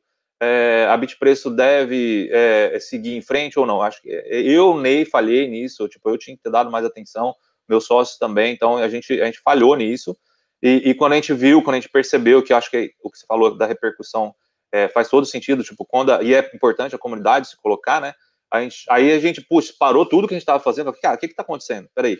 E aí, putz, cara, a gente falhou, a gente não, não, não, não percebeu que não faz sentido é, a gente tomar um, uma posição de um partido ou de outro, é, particularmente por causa do nosso modelo de negócio. Então, cara, a gente não está falando que alguém está certo ou está errado, a gente só se absteve dessa, dessa discussão, a gente vai se abster da discussão, é, porque não faz sentido eu tomar partido das internacionais ou das brasileiras, porque eu estou conectado em ambas, né? Então, o nosso, nosso momento de saída não foi, ah, estou completamente puto com vocês, vocês estão fazendo errado, não foi isso, mas é tipo, vamos nos abster e deixar os principais interessados é, discutirem isso, né? É, mas, mas, é, cara, é, é, é, importante notar esse lance do, do, governo mesmo, assim, eu acho que é, hoje o governo, ele veda uma série de inovações que a gente não pode fazer, e, e talvez por isso, essa meio que revolta das exchanges nacionais de você não pode fazer, você não pode ter produto de futuro, você não pode ter produto de empréstimo, a não ser que você pague um punhado de taxa e inviabilize o, o, o produto. É, você não pode ter rendimento, você não pode ter nada. Então, essa inovação já está, tipo, vedada, e já, já, tipo, e lá fora a, a, inovação é livre, né? Então é muito legal. E eu acho que isso é até perigoso para o nosso mercado, porque o, o, que é um movimento que já começou a acontecer, e vários têm pensado em fazer, é sair do Brasil para você poder inovar, porque Vocês no Brasil você não pode nisso, inovar. Não? Cara, já, mas a Bitpreço não consegue, por causa do modelo dela de negócios. Assim, eu já pensei nisso, ó, sendo muito sincero, quando, quando lançaram a IN 1888, eu pensei nisso. Cara, eu, faz sentido eu mudar para fora do Brasil? É, e aí eu percebi que no modelo da Bitpreço não faz sentido, porque eu, cara, a gente está o tempo todo movimentando fundos entre todas as exchanges, a gente tem um volume muito grande, então eu tenho que explicar para cada exchange, cara, isso aqui não é lavagem de dinheiro, isso aqui não é não é dinheiro que financia terrorismo, isso aqui. Então eu tenho que explicar isso para todas as exchanges. Imagina a dificuldade de eu explicar isso eu estou fora do né, Brasil, é, para os né? bancos. Exato. Agora imagina se eu estou fora do Brasil, como é que eu vou explicar toda essa movimentação? Então, para Bit, Bit Preço não funciona, infelizmente, cara.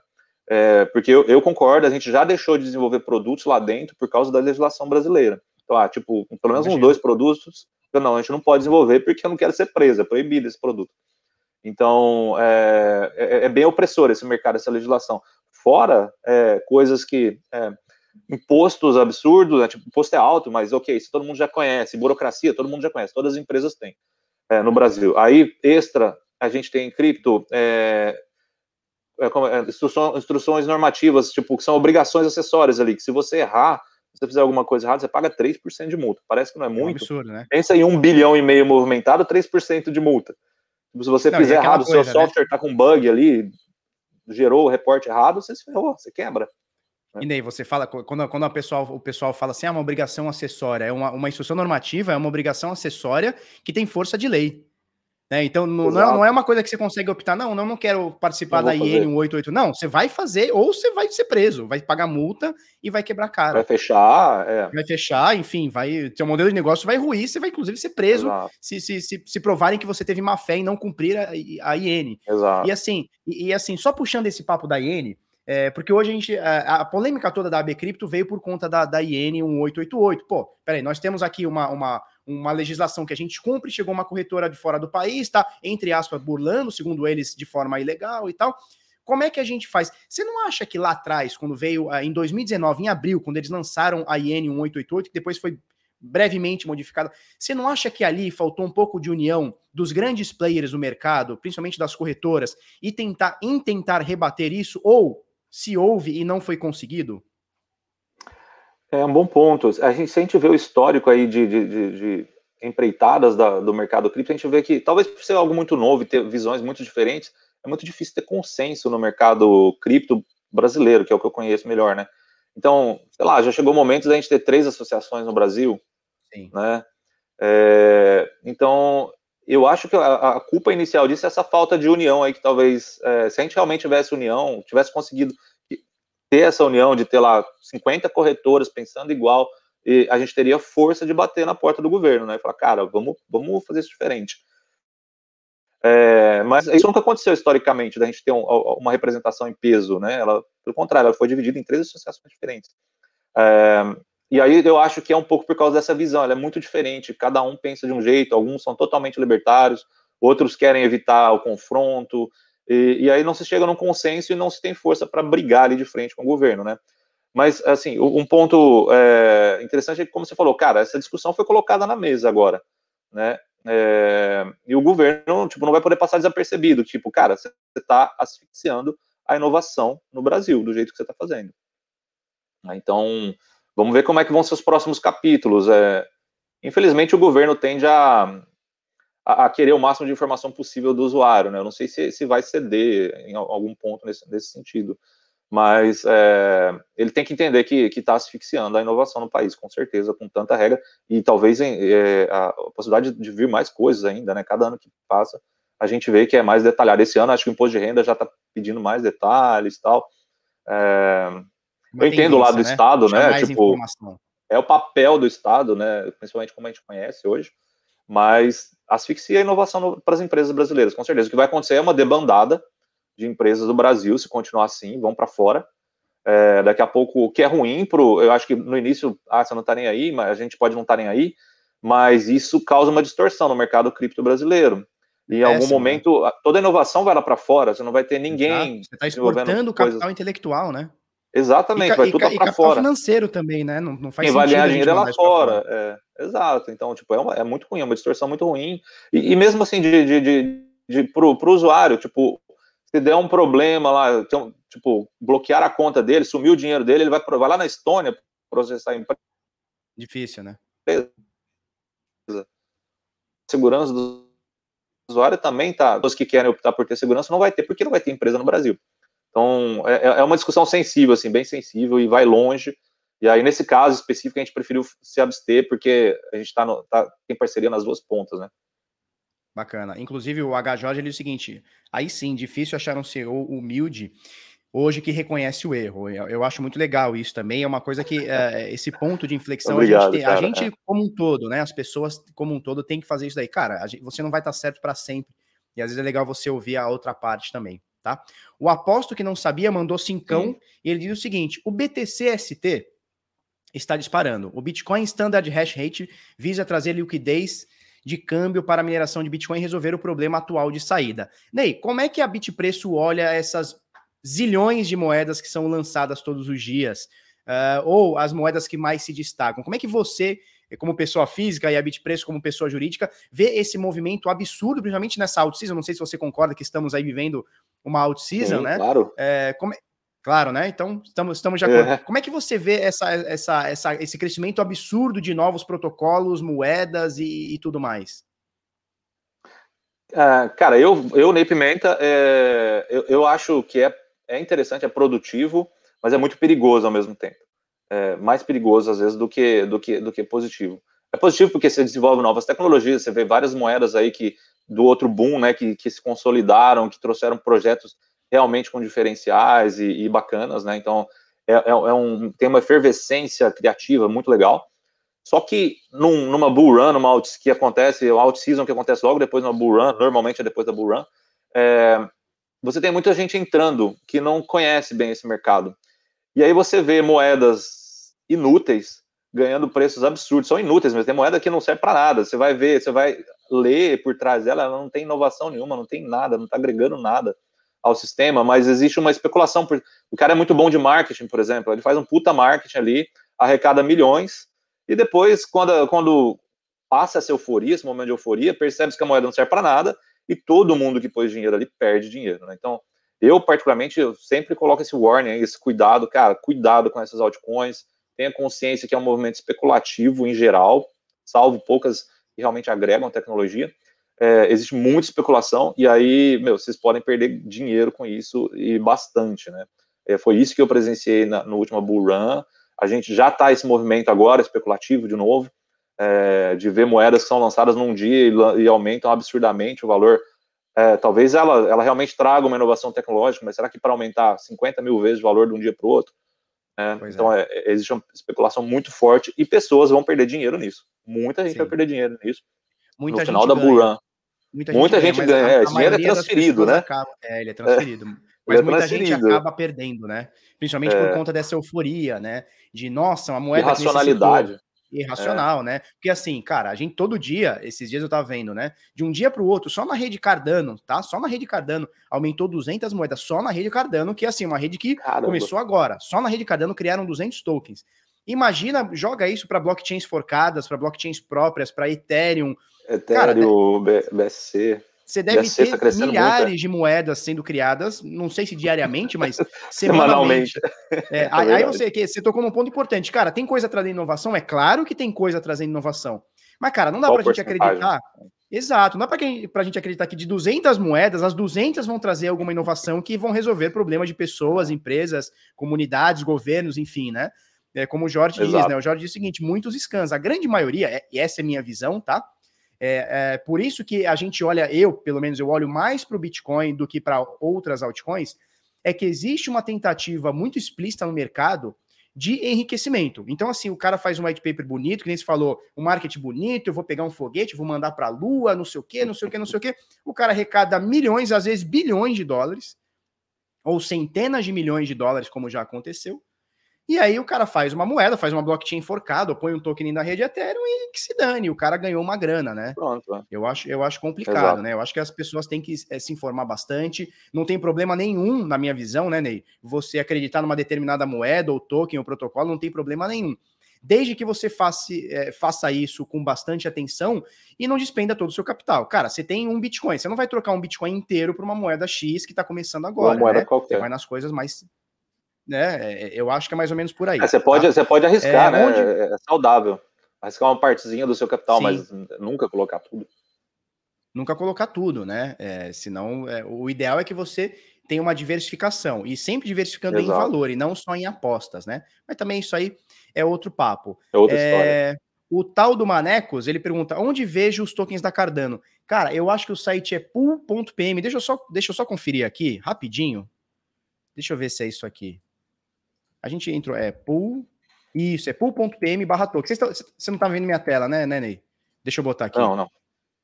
Ó, esse site aqui eu vou colocar na descrição, pool.pm barra tokens. Tá? A gente mostrou, tipo, anteontem tinham 880 tokens. Eu vou colocar na descrição aqui também, tá?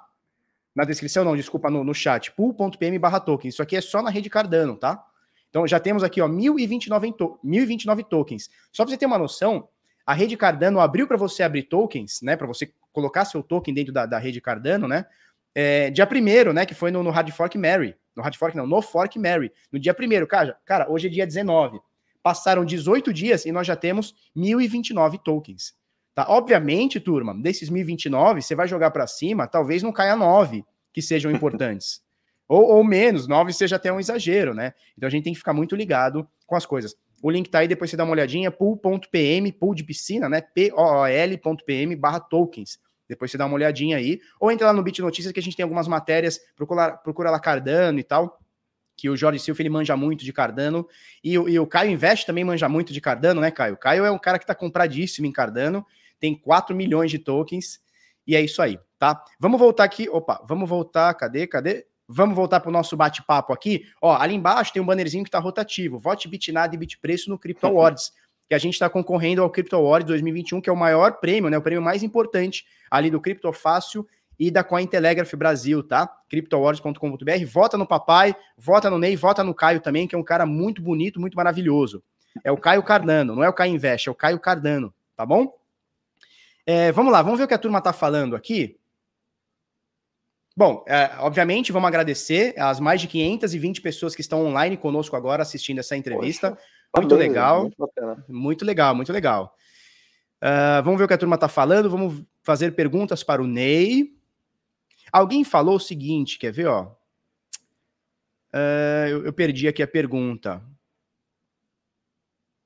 Bom, alguém falou o seguinte, aqui, ó, o Leandro, apoio totalmente empresas irem para fora, deixa os estatais quebrar. Cara, eu, eu é assim, eu concordo, assim, é, cara, você tem uma empresa, você não consegue fazer no Brasil, vai para fora. A gente tem dezenas de cases nesse sentido. Inclusive, eu já contei isso, Ney, eu estava numa palestra uma vez em 2019, é, e um carinha de Liechtenstein, um embaixador, um, não, não, não embaixador, mas um carinha que traz negócio para Liechtenstein, que é, uma, uhum. que, é um, que é um paizinho pequeno é. lá, no, lá, no, lá na Europa, ele falou, cara, vem trazer o Bitnada para cá, vem trazer tua empresa para cá. Legal. A gente tem todo uma, um sistema regulatório que tu não vai encontrar no Brasil, né? É, segurança jurídica, né, cara? Segurança jurídica. Que é um outro problema que eu não falei, que a gente tem uma mega, a gente tá o tempo Exato. todo pisando em ovos. Você não sabe o que você pode fazer aqui, o que você não pode, cara. É, Exato. E, e, assim, cara, é, no final das contas, você vai ver, vai ver o melhor para sua empresa. Cara, para Bitpreço é melhor ficar no Brasil? Vamos ficar no Brasil. Para Bitpreço, daqui a um ano, seja melhor mandar para Malta ou para Liechtenstein ou sei lá, para Califórnia, não importa. Você vai acabar fazendo isso. Mas, cara, quando você transfere a tua empresa daqui para outro lugar, porra, tu tá tirando emprego de brasileiro, você tá tirando capital intelectual daqui e levando para outro canto. Então, assim, é, é muito é, mesmo triste. rendimento, né? O, o, tipo, o capitalismo, como você falou, ele, ele é baseado em, em gerar riqueza e essa riqueza ficar no, no país que você tá, né? Então a gente vai estar tá gerando Exato. riqueza fora do Brasil, emprego fora do Brasil. Exatamente. Então você está gerando é, emprego fora do Brasil, está contratando pessoas de fora do Brasil e, cara, a gente está exportando. O que a gente está fazendo é exportando dinheiro e intelecto. Né? Então, assim, o, o ideal era não precisar, não... né? O ideal, o ideal era, não precisar, era não precisar exatamente, mas, cara, a gente vê a instrução normativa 1888, ela matou, né? Ó, o, é. Papa ele lembra, né? O, o Liechtenstein foi épico, né? Foi, foi mesmo. Tem uma história. Depois eu conto para vocês como é que foi essa história aí do Liechtenstein. É, o Henrique Gerão pergunta o seguinte: explica como funciona o saque de Bitcoin e Ethereum pela rede Binance para economizar as taxas. Perfeito. Ah, é, na prática é muito simples. Você vai ali na Bitpreço, você comprou seu Ethereum, o SDT ou, ou Bitcoin. E aí você quando você vai sacar, você vai escolher. Você quer mandar através da rede original ou da rede é, ou no protocolo BEP20. E aí você escolhe BEP20, coloca o endereço e manda. Então, tipo, na prática não tem, não, não tem segredo. Aí você só precisa ter os cuidados de que do outro lado a empresa aceita aquele protocolo, né? Então, como a gente falou, Binance, Binance Dex, Pancake, BPDex.io, várias aceitam, né? Então você só precisa confirmar se a empresa ou a wallet do outro lado, né? Você pode mandar para uma wallet também aceita aquele protocolo BEP20. E aí não tem segredo, é só escolher uma ou outra e enviar. A taxa é zero, na verdade existe uma taxa pequena, é porque é, é, essa rede é bem mais barata para fazer transações, deve custar por volta ali de 30 centavos, 40 centavos uma transação, mas a, a Bitpreço achou que é, seria uma experiência bacana para o nosso usuário se ele simplesmente não precisasse se preocupar com isso. Cara, eu vou sacar e tchau, Pô, não preciso legal, pensar, é zero, né? Uma experiência bacana, a gente preza muito isso daí, então é melhor, a gente prefere, ah, a gente paga 40, 50 centavos, não tem problema, mas pela experiência do cara, sacar na hora, sem precisar pensar nisso, um problema menos para ele. Né? Então a Bitpreço faz, cara, essa, faz, faz esse pagamento para o usuário, né? É, a gente paga, a gente, a gente subsidia, né? Então a gente paga esse o gás, né, da, da rede. É. E, e, e, cara, ele tem crescido pra caramba, tipo, é incrível. Tipo, vários, o pessoal é, compra e, e, e, tá mandando tudo. Pra, a, pessoa, a, Pancake tem crescido muito, né? Então o pessoal vai negociar lá na, na Pancake, já sabe onde comprar o SDT. Primeiro que a gente consegue conectar em vários exchanges, já acha o melhor preço. E o cara, na hora de sacar, ele gasta zero para mandar para Pancake. Então, para fazer arbitragem, que a Pancake é bastante usada para isso também, é, é, é, ideal. Tipo, gasta zero, manda para lá, em BEP, BEP20, você paga muito baixo a taxa é, de, de negociação na Pancake, é menos de um real, alguma coisa assim. Então, tem crescido para caramba, assim. É, a gente tem no nosso back office o tempo todo tem alguém mandando bitcoins normais é, para algum lugar e trazendo o BEP20 para é, poder fechar esse ciclo, né? Transformando um no outro. Muito legal. A pergunta do Leandro Daniel vai muito em relação à insegurança jurídica que nós temos aqui no Brasil, né? É, ele fala o seguinte: Bitnado, o Paulo Guedes quer imposto sobre valorização de imóveis sem venda. Eu, eu falei bastante sobre isso uh, no vídeo de anteontem, tá? Inclusive, até me excedi um pouquinho, não deveria ter me excedido, apesar de manter a minha opinião, tá? É, ou seja, ele quer cobrar, o Paulo Guedes tá, tá com uma ideia de cobrar o imposto sem você ter venda, cobrar lucro sem, sem, sem ter o lucro, é um negócio absurdo, né? Me parece, pelo que eu pesquisei, pelo eu pesquisei, vai ser uma parada meio opcional, você opta ou pagar 15% na venda, ou todo mês pagar alguma coisa de 4%.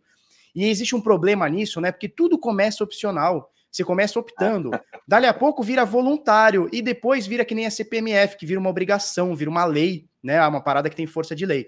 Então a gente tem que lutar para que isso não aconteça, porque inclusive a, a gente vai ter aumento de inflação muito alto, porque tudo se mede através uh, de aluguel e o aluguel das pessoas vai ficar mais caro, porque o dono do imóvel ele não vai pagar esse imposto para você. Ele vai repassar isso e aí vai gerar inflação e a gente vai ter é, mais um dinheiro confiscado da mão do trabalhador para o Estado, tá? Bom, aí, só para a gente resumir o que, que, o Paulo Guedes quer fazer aí. O que impede inventar isso para o Bitcoin para quem já declarou? Nada, simplesmente nada. A gente tem uma insegurança jurídica muito forte é, e hoje a Receita está falando assim: ou não, declara que senão você vai ser preso, declara que nós vamos pegar você, declara instrução normativa. Se a corretora não declarar, é 3% de multa. Nada indica, é, nada impede que no futuro próximo ou até longe, é, o Estado chega e fala assim: olha, agora quem tem Bitcoin vai pagar por uma valorização. Mas vou te contar um segredo também, Leandro, Leandro Daniel. Nada impede também de você, ups, perdi minha carteira. Mas deixa quieto isso daí, vamos, vamos deixar para lá. É, tem mais algumas.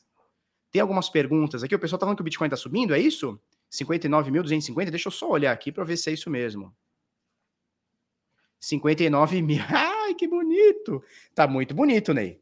Como é que você vê? Onde você acha que vai chegar? Onde você acha que vai chegar? Como é que você vê?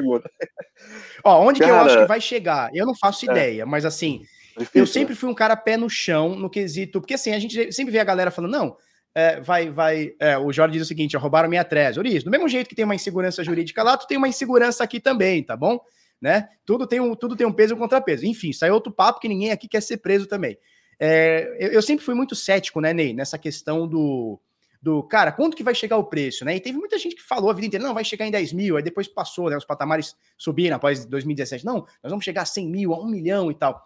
Cara, eu sempre fui muito cético com isso, mas assim, eu tô vendo um movimento tanto de varejo e principalmente institucional, e principalmente players no mercado é, que até hoje eram bem céticos ao Bitcoin. Então, se tem, cara, Paul Tudor Jones, uh, você tem porra, o Ricaço lá, como é que ele chama? O Elon Musk, né? Pô, o cara é dono do mundo. Sim. É, tem rumores, aí não sei se você tá ligado, mas tem rumores que a Apple tá querendo encarteirar Bitcoin, Sim. aceitar Bitcoin.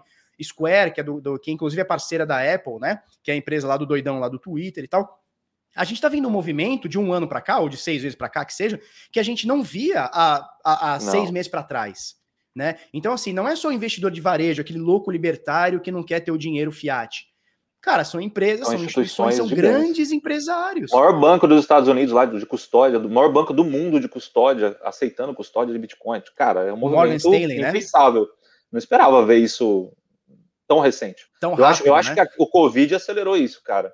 É, porque o Covid está levando a impressão desenfreada aí, toda a crise dos mercados desenfreadas de dinheiro. Cara, as instituições estão se ligando, né? Pô, é, a gente precisa se proteger de outras formas que não seja no dinheiro estatal. E, então acho que acelerou esse processo. Eu não esperava, cara. Estou bem surpreso. Eu também. Eu, não, eu concordo e... 100%. Eu acho também que a pandemia, é, o, a galera, não só nós, que já estamos inseridos na bolha do Bitcoin, mas a galera fora, e principalmente os grandes empresários e investidores, enfim, começaram a olhar e falar: cara, mais uma crise que a gente vai passar aqui, né? É, Teve 2008 e, cara, ali, né? Que foi, aliás, para mim foi a sementinha do Bitcoin que surgiu em 2009, acho que não foi à toa. Tipo, cara, Sim, que loucura é essa? O governo vai lá e, e pega, emite é, dólares para salvar os bancos enquanto as pessoas perdem as casas delas, né? Aconteceu nos Estados Unidos. Foi a sementinha ali do, do, do início do Bitcoin.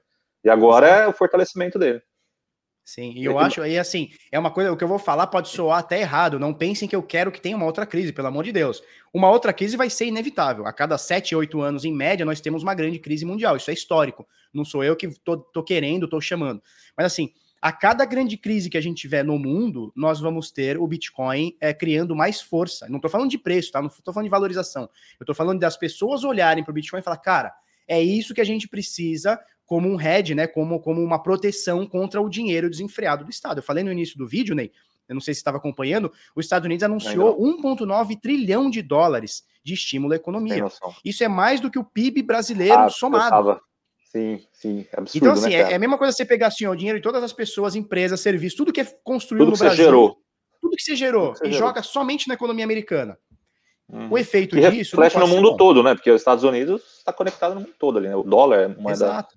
Padrão. Exato. É, então, assim, é, eu, como você, entendo que uh, essa pandemia, porra, ninguém quer passar por isso. Eu preferia não ter passado por isso, independente do preço do Bitcoin chegar a um trilhão de dólares. Não é isso, tá? mas eu acho que ela acelerou sim.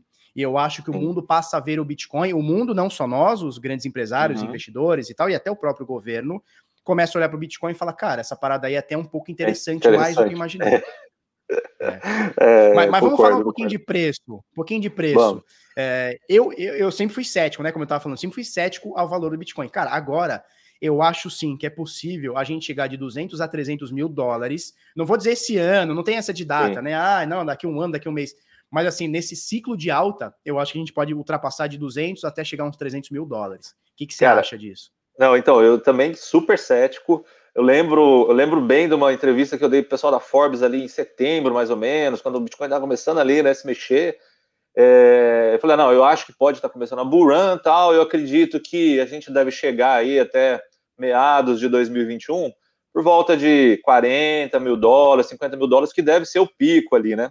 Então, essa era a minha visão naquele momento, né? Tipo, achava que, ok, foi 20 mil dólares, vai ser duas, três vezes isso, porque já está num valor muito alto o Bitcoin, não é possível que esse negócio vai continuar crescendo loucamente, né? Tipo, como nas bull runs anteriores, essa era a minha visão.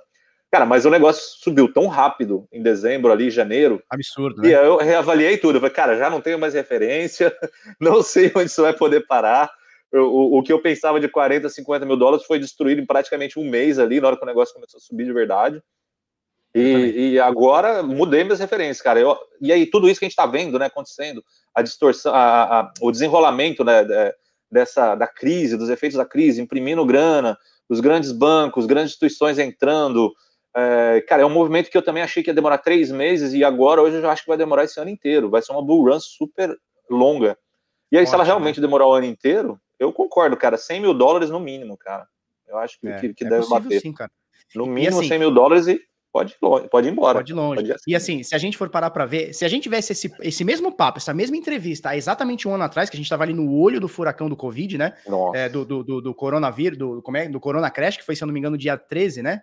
Dia 13 de março. março. Cara, é, é. hoje é dia 19, ou seja, há um ano atrás, quatro dias depois, a gente estaria, estaria passando por um fundo do Bitcoin de 3, 8 mil. A gente jamais teria essa é, esse papo de não, eu, eu vislumbro Bitcoin a 100 mil, ou 200, ou 300, ou o que, que quer que seja, né? Não, com é, certeza só, não é. Só para a gente ter uma ideia, Ney, só para efeito de, de conhecimento, o Bitcoin demorou 12 anos, 12 anos para sair de zero até ultrapassar a barreira dos 20 mil dólares. 12 anos. Em janeiro, tá? Ele demorou 12 anos para sair de zero a 20 mil dólares. Em janeiro, ele saiu de 20 mil dólares para 40 ele fez 20 dobrou. mil dólares, ele dobrou, ele, ele fez 20 mil dólares, o, o, tempo que o Bitcoin demorou 12 anos, ele fez em menos de 30 dias. Não, e uma coisa é você dobrar de valor quando você vale um dólar, outra coisa Exato. é você dobrar de valor quando você vale 20 mil dólares, né? Quando tá muito esticado, né? Então, é... assim, a gente vê que a parada pode ser é. grande. Aí a gente viu aí, por exemplo, investimento da Tesla, né? É, não sei se acompanhou, a Tesla investindo parte Sim. do seu caixa em Bitcoin. Foi uma loucura na né, Bitpreço, cara. Aquele pump que deu, loucura, deu um pump né? louco, é. E, e assim, é, então... o, o, documento, o documento da Tesla diz o seguinte: olha, nós não só vamos encarteirar Bitcoin, como nós vamos aceitar carros por Bitcoin, e como não necessariamente nós vamos liquidar esses Bitcoins a partir do momento que a pessoa comprar um carro com a gente. Nós podemos adicionar ao nosso caixa se julgarmos necessário. Ou seja, o que eles estão dizendo é o seguinte: olha, a gente comprou Bitcoin, você vai poder no futuro próximo pagar, é, comprar um carro com Bitcoin, e não necessariamente nós vamos liquidar, nós vamos ficar com ele. Isso é, é maravilhoso, é né? É. Isso é maluco. E assim, isso seria impensado há um ano e meio atrás, um ano atrás, impensado, né? É, um, um, ano atrás era difícil você fazer qualquer previsão, porque foi uma coisa que nunca aconteceu no, na história da humanidade recente, né? É, aquele crash, tipo, meu, a gente não sabe quando, se, quanto tempo vai ter que ficar em casa, como vai funcionar o lockdown, como que a economia vai reagir. Então, pensar então que, que, que daria essa, esse impulso para o Bitcoin era. Aliás, o Bitcoin foi colocado à prova naquele momento, né? Tipo, no crash ele, ele foi junto, e aí, putz, agora, será que o Bitcoin. É sempre a galera negativa ali, agora o Bitcoin morre, né? E pelo Sim. contrário, antes do petróleo começar a se recuperar, o Bitcoin, dois, três dias depois, já estava ali voltando a subir, né? Então, mostrou novamente sua força, né? Principalmente num momento como esse, né? Então, mas era é impossível, naquele momento ali, realmente é, foi, um, foi um momento singular na, na, história recente, não, não dava para prever nada naquele momento. A gente não sabia como é que ia ser a semana seguinte, né? E eu estava na Espanha naquela, naquele momento, e na Espanha, cara, lembra, foi Itália e Espanha, aquela loucura, morrendo gente, ninguém sabia como é que era o contágio do vírus. Ah, você estava é... na Europa nessa época?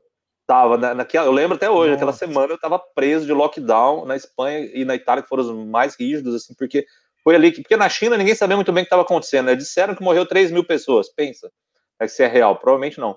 Aí de repente morreu, chegou na Europa. Um dia no Brasil, né? É, Esses dias aí. Exato. Mas tudo bem, é que tudo China... bem. É, deixa, deixa quieto. Deixa, deixa. Enfim, essa era o que dizia. E quando chegou na Europa, ninguém estava preparado. O negócio foi alastrando. E quando os governos viram o que estava acontecendo, é, rolou um pânico geral. Meu, tá todo mundo proibido de sair na rua. E eu fiquei de lockdown.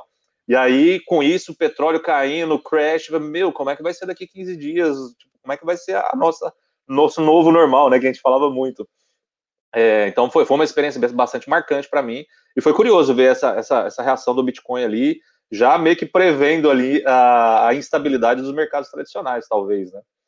Foi, foi, foi, foi um momento bem marcante ali. Sim, Genesi Bispo diz o seguinte: Ei, escudeiro, em 2018, quando estava 3.500, você dizia, não estou recomendando, mas estou comprando aos pouquinhos. Ney, em 2018, quando bateu aquele fundo, é, foi 13 mil reais, tá? 3.200 dólares. É, o que eu recebia de crítica, a galera vinha no chat e dizia assim: tá vendo, o Bitcoin morreu, você ainda tá comprando isso, nossa, por que, que você ainda fala de Bitcoin vários? Se você pegar os vídeos antigos ali de final de 2018, início de 2019, e eu, e eu me mantive firme, falei: ó, oh, turma, não tô recomendando, porque eu não posso recomendar, mas eu tô comprando, eu tô vendo como uma oportunidade, eu vou me acumular de Bitcoin. E aí essa galera sai agora volta no mercado e vê, meu Deus, como assim? Tava 10 mil é. há dois anos atrás, agora tá 300, que loucura é essa, né? Desde quando você tá no mercado, Felipe? Cara, no mercado, trabalhando no mercado desde 2017. Mexendo. Mas uh, eu, o meu primeiro Bitcoin Conhece. foi comprado em 2014. Pô, que inveja, cara. Não, mas assim. eu queria é... ter começado cedo. Eu queria ter começado cedo, porque, cara, é, é magnífico esse, esse, esse mundo, assim. É... Sim, mas, mas, mas assim, você se engana, você se engana em achar que eu tenho bitcoins desde 2014.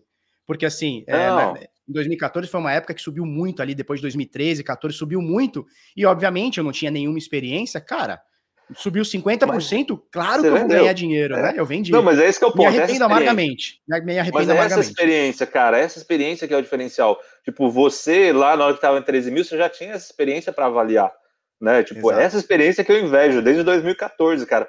Hoje, nessa Bull Run, o meu posicionamento é completamente diferente da Bull Run de 2018. Eu tava, tinha acabado de entrar, eu não sabia merda nenhuma. Então, hoje, eu, tipo, agora imagino desde 2014, você tem muita experiência acumulada, isso é legal, saca? Você Legal. consegue ver esse movimento, consegue bater no peito e falar, cara, tá, tá 13 mil reais, aproveitem e comprem, porque as minhas experiências anteriores, o que eu tenho visto e vivido do Bitcoin, esse ciclo é um ciclo normal. Hoje eu vejo isso, né? Você tem Sim. ali uma euforia que sobe, depois desce, é o momento de você comprar. Sim. Eu arrependo é... de não ter comprado aquela época lá, cara. Sim, e, e, é, e, é, aquela coisa, né? A gente já vai fazer uma pergunta do Giron aqui, ó, em relação a Bitpreço, Alterbank e CBRL, a gente já vai fazer. É, é, é, é aquela coisa, né?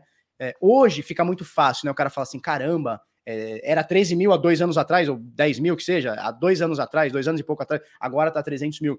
É muito fácil, mas assim, às vezes hoje a gente está em 300 mil e o Bitcoin daqui, sei lá, dois anos pode estar tá 3 milhões. Eu tô chutando qualquer, qualquer valor, né?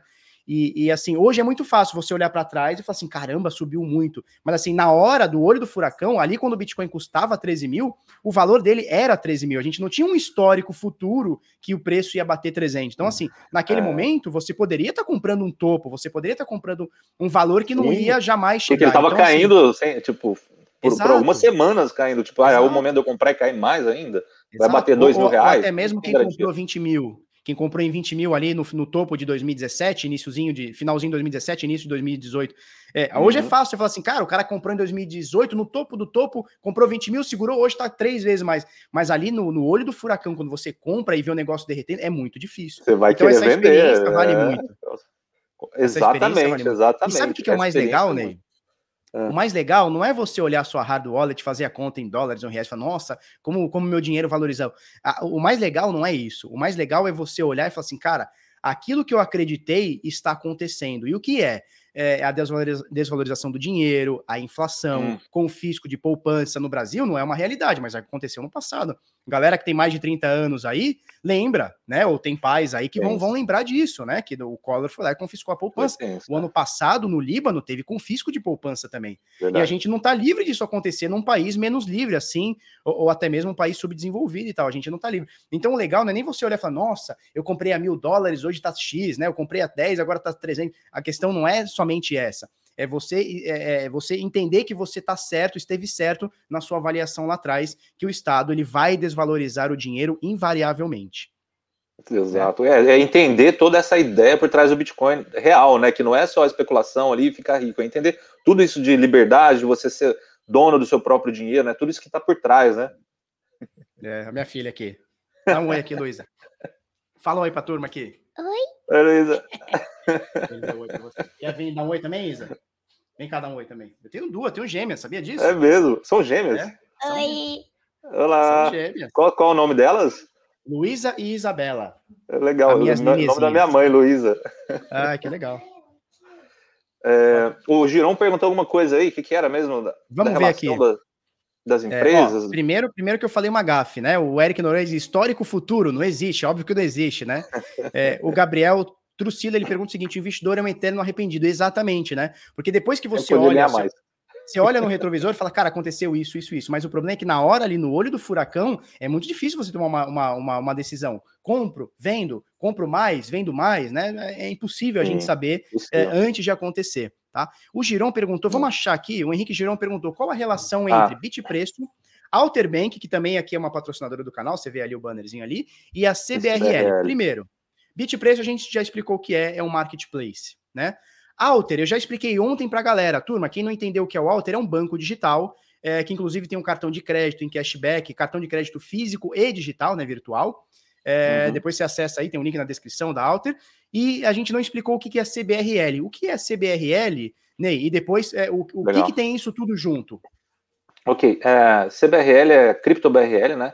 É, que a gente entendeu há mais ou menos uns dois anos atrás que a gente vendo isso. Hoje o Tether, por exemplo, que é o dólar digital, vamos dizer, uma forma simples, é a moeda que mais movimenta no mundo. E a gente percebia que no, no, no ecossistema brasileiro você não tinha um similar que pudesse.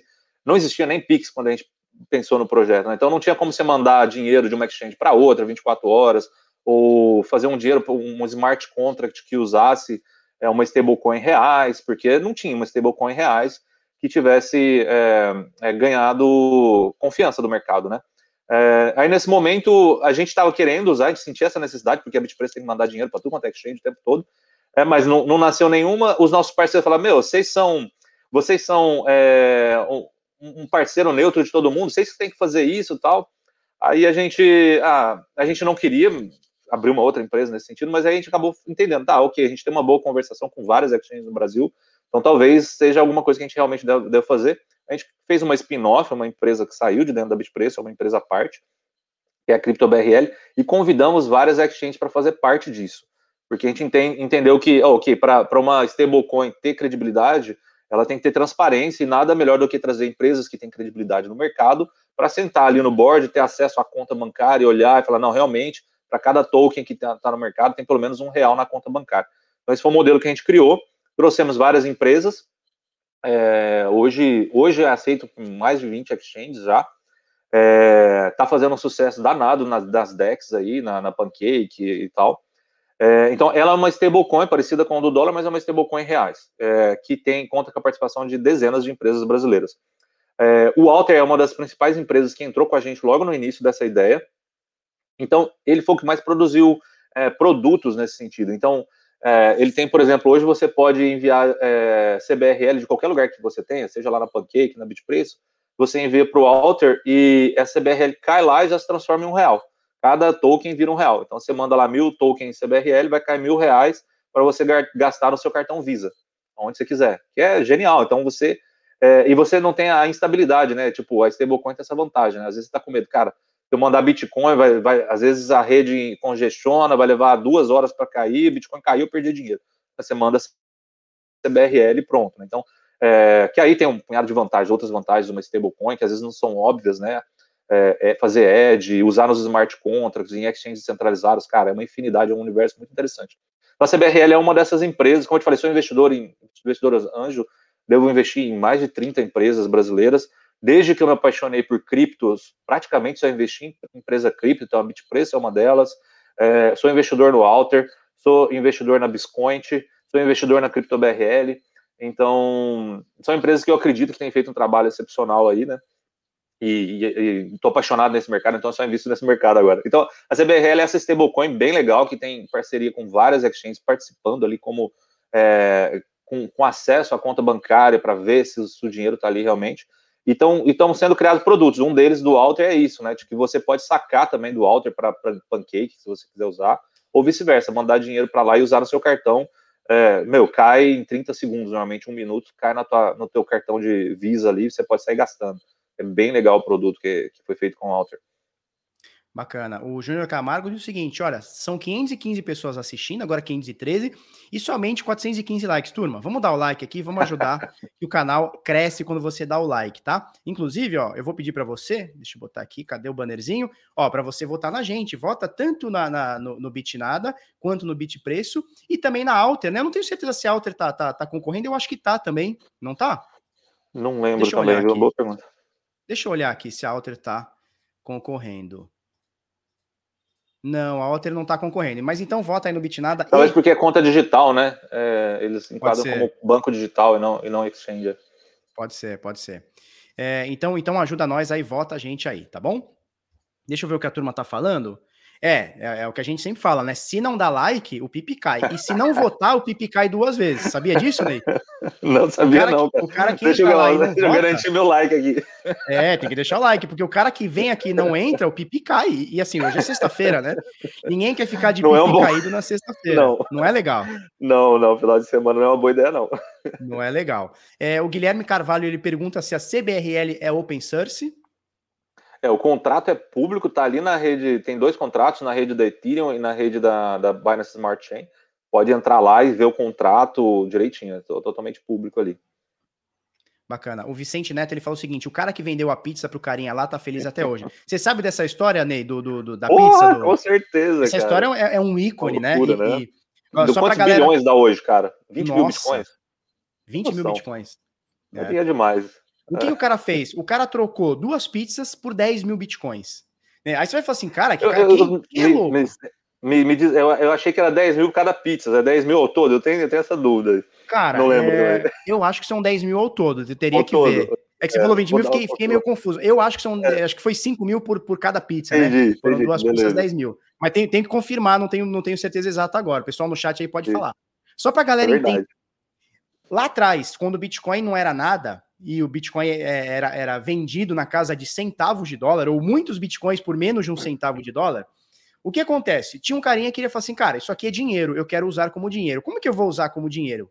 É, eu quero simplesmente comprar uma pizza e poder pagar com Bitcoin. Aí eles fizeram um cambalacho lá, Ney, que foi mais ou menos assim, um carinha queria comprar uma pizza na, na Papa Jones, que era o dono desses 10 mil Bitcoins, e na verdade até mais, ele entrou lá no bitcointalk.org e falou assim: gente, eu quero que entregue uma pizza, duas pizzas aqui do Papa John's, que é a pizzaria que eu gosto, enfim, uma rede lá nos Estados Unidos.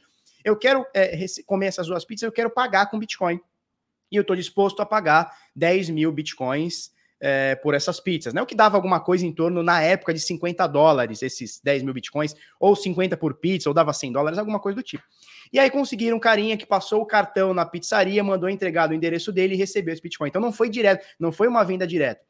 É, e, essa, e essa transação, ela marca o início da rede Bitcoin como dinheiro. Então muita gente fala assim, nossa, que cara idiota, por que, que ele pegou 10 mil Bitcoins, despendeu 10 Bitcoins para trocar por duas pizzas? Que no dia seguinte ele fez cocô e foi embora aquela pizza e aquele Bitcoin poderia ter deixado ele bilionário. Mas na realidade, se a gente for parar para ver, Ney, Hoje o Bitcoin só vale 300 mil reais porque lá atrás teve Começou um esse movimento. É. Começou esse movimento. Cara, toma aqui 10 mil Bitcoins, me dá duas pizzas, porque aquele era o preço corrente. E novamente, é muito fácil você falar agora olhando lá atrás, né? Como Exato. você estava dizendo. É muito fácil falar, né? E naquela época, e ele fala isso, ele gostaria de ter repetido essa operação outras vezes, né?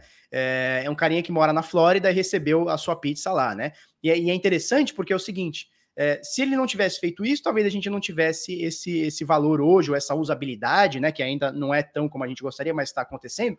Uh, e também, obviamente, ele não tinha somente 10 mil bitcoins, era uma época onde se minerar ou comprar bitcoins era muito fácil. Então, assim, com mil reais hoje, você compra uma fração de bitcoin, mas com mil reais naquela época, 2010, 11, 12, 13, se comprava algumas dezenas ou até centenas de bitcoins. Então, era uma coisa um pouco mais fácil, tá? Como eu falei, 10 mil bitcoins equivalia a mais ou menos 50 dólares. Então, você pegava, trocava 50 dólares por 10 mil bitcoins.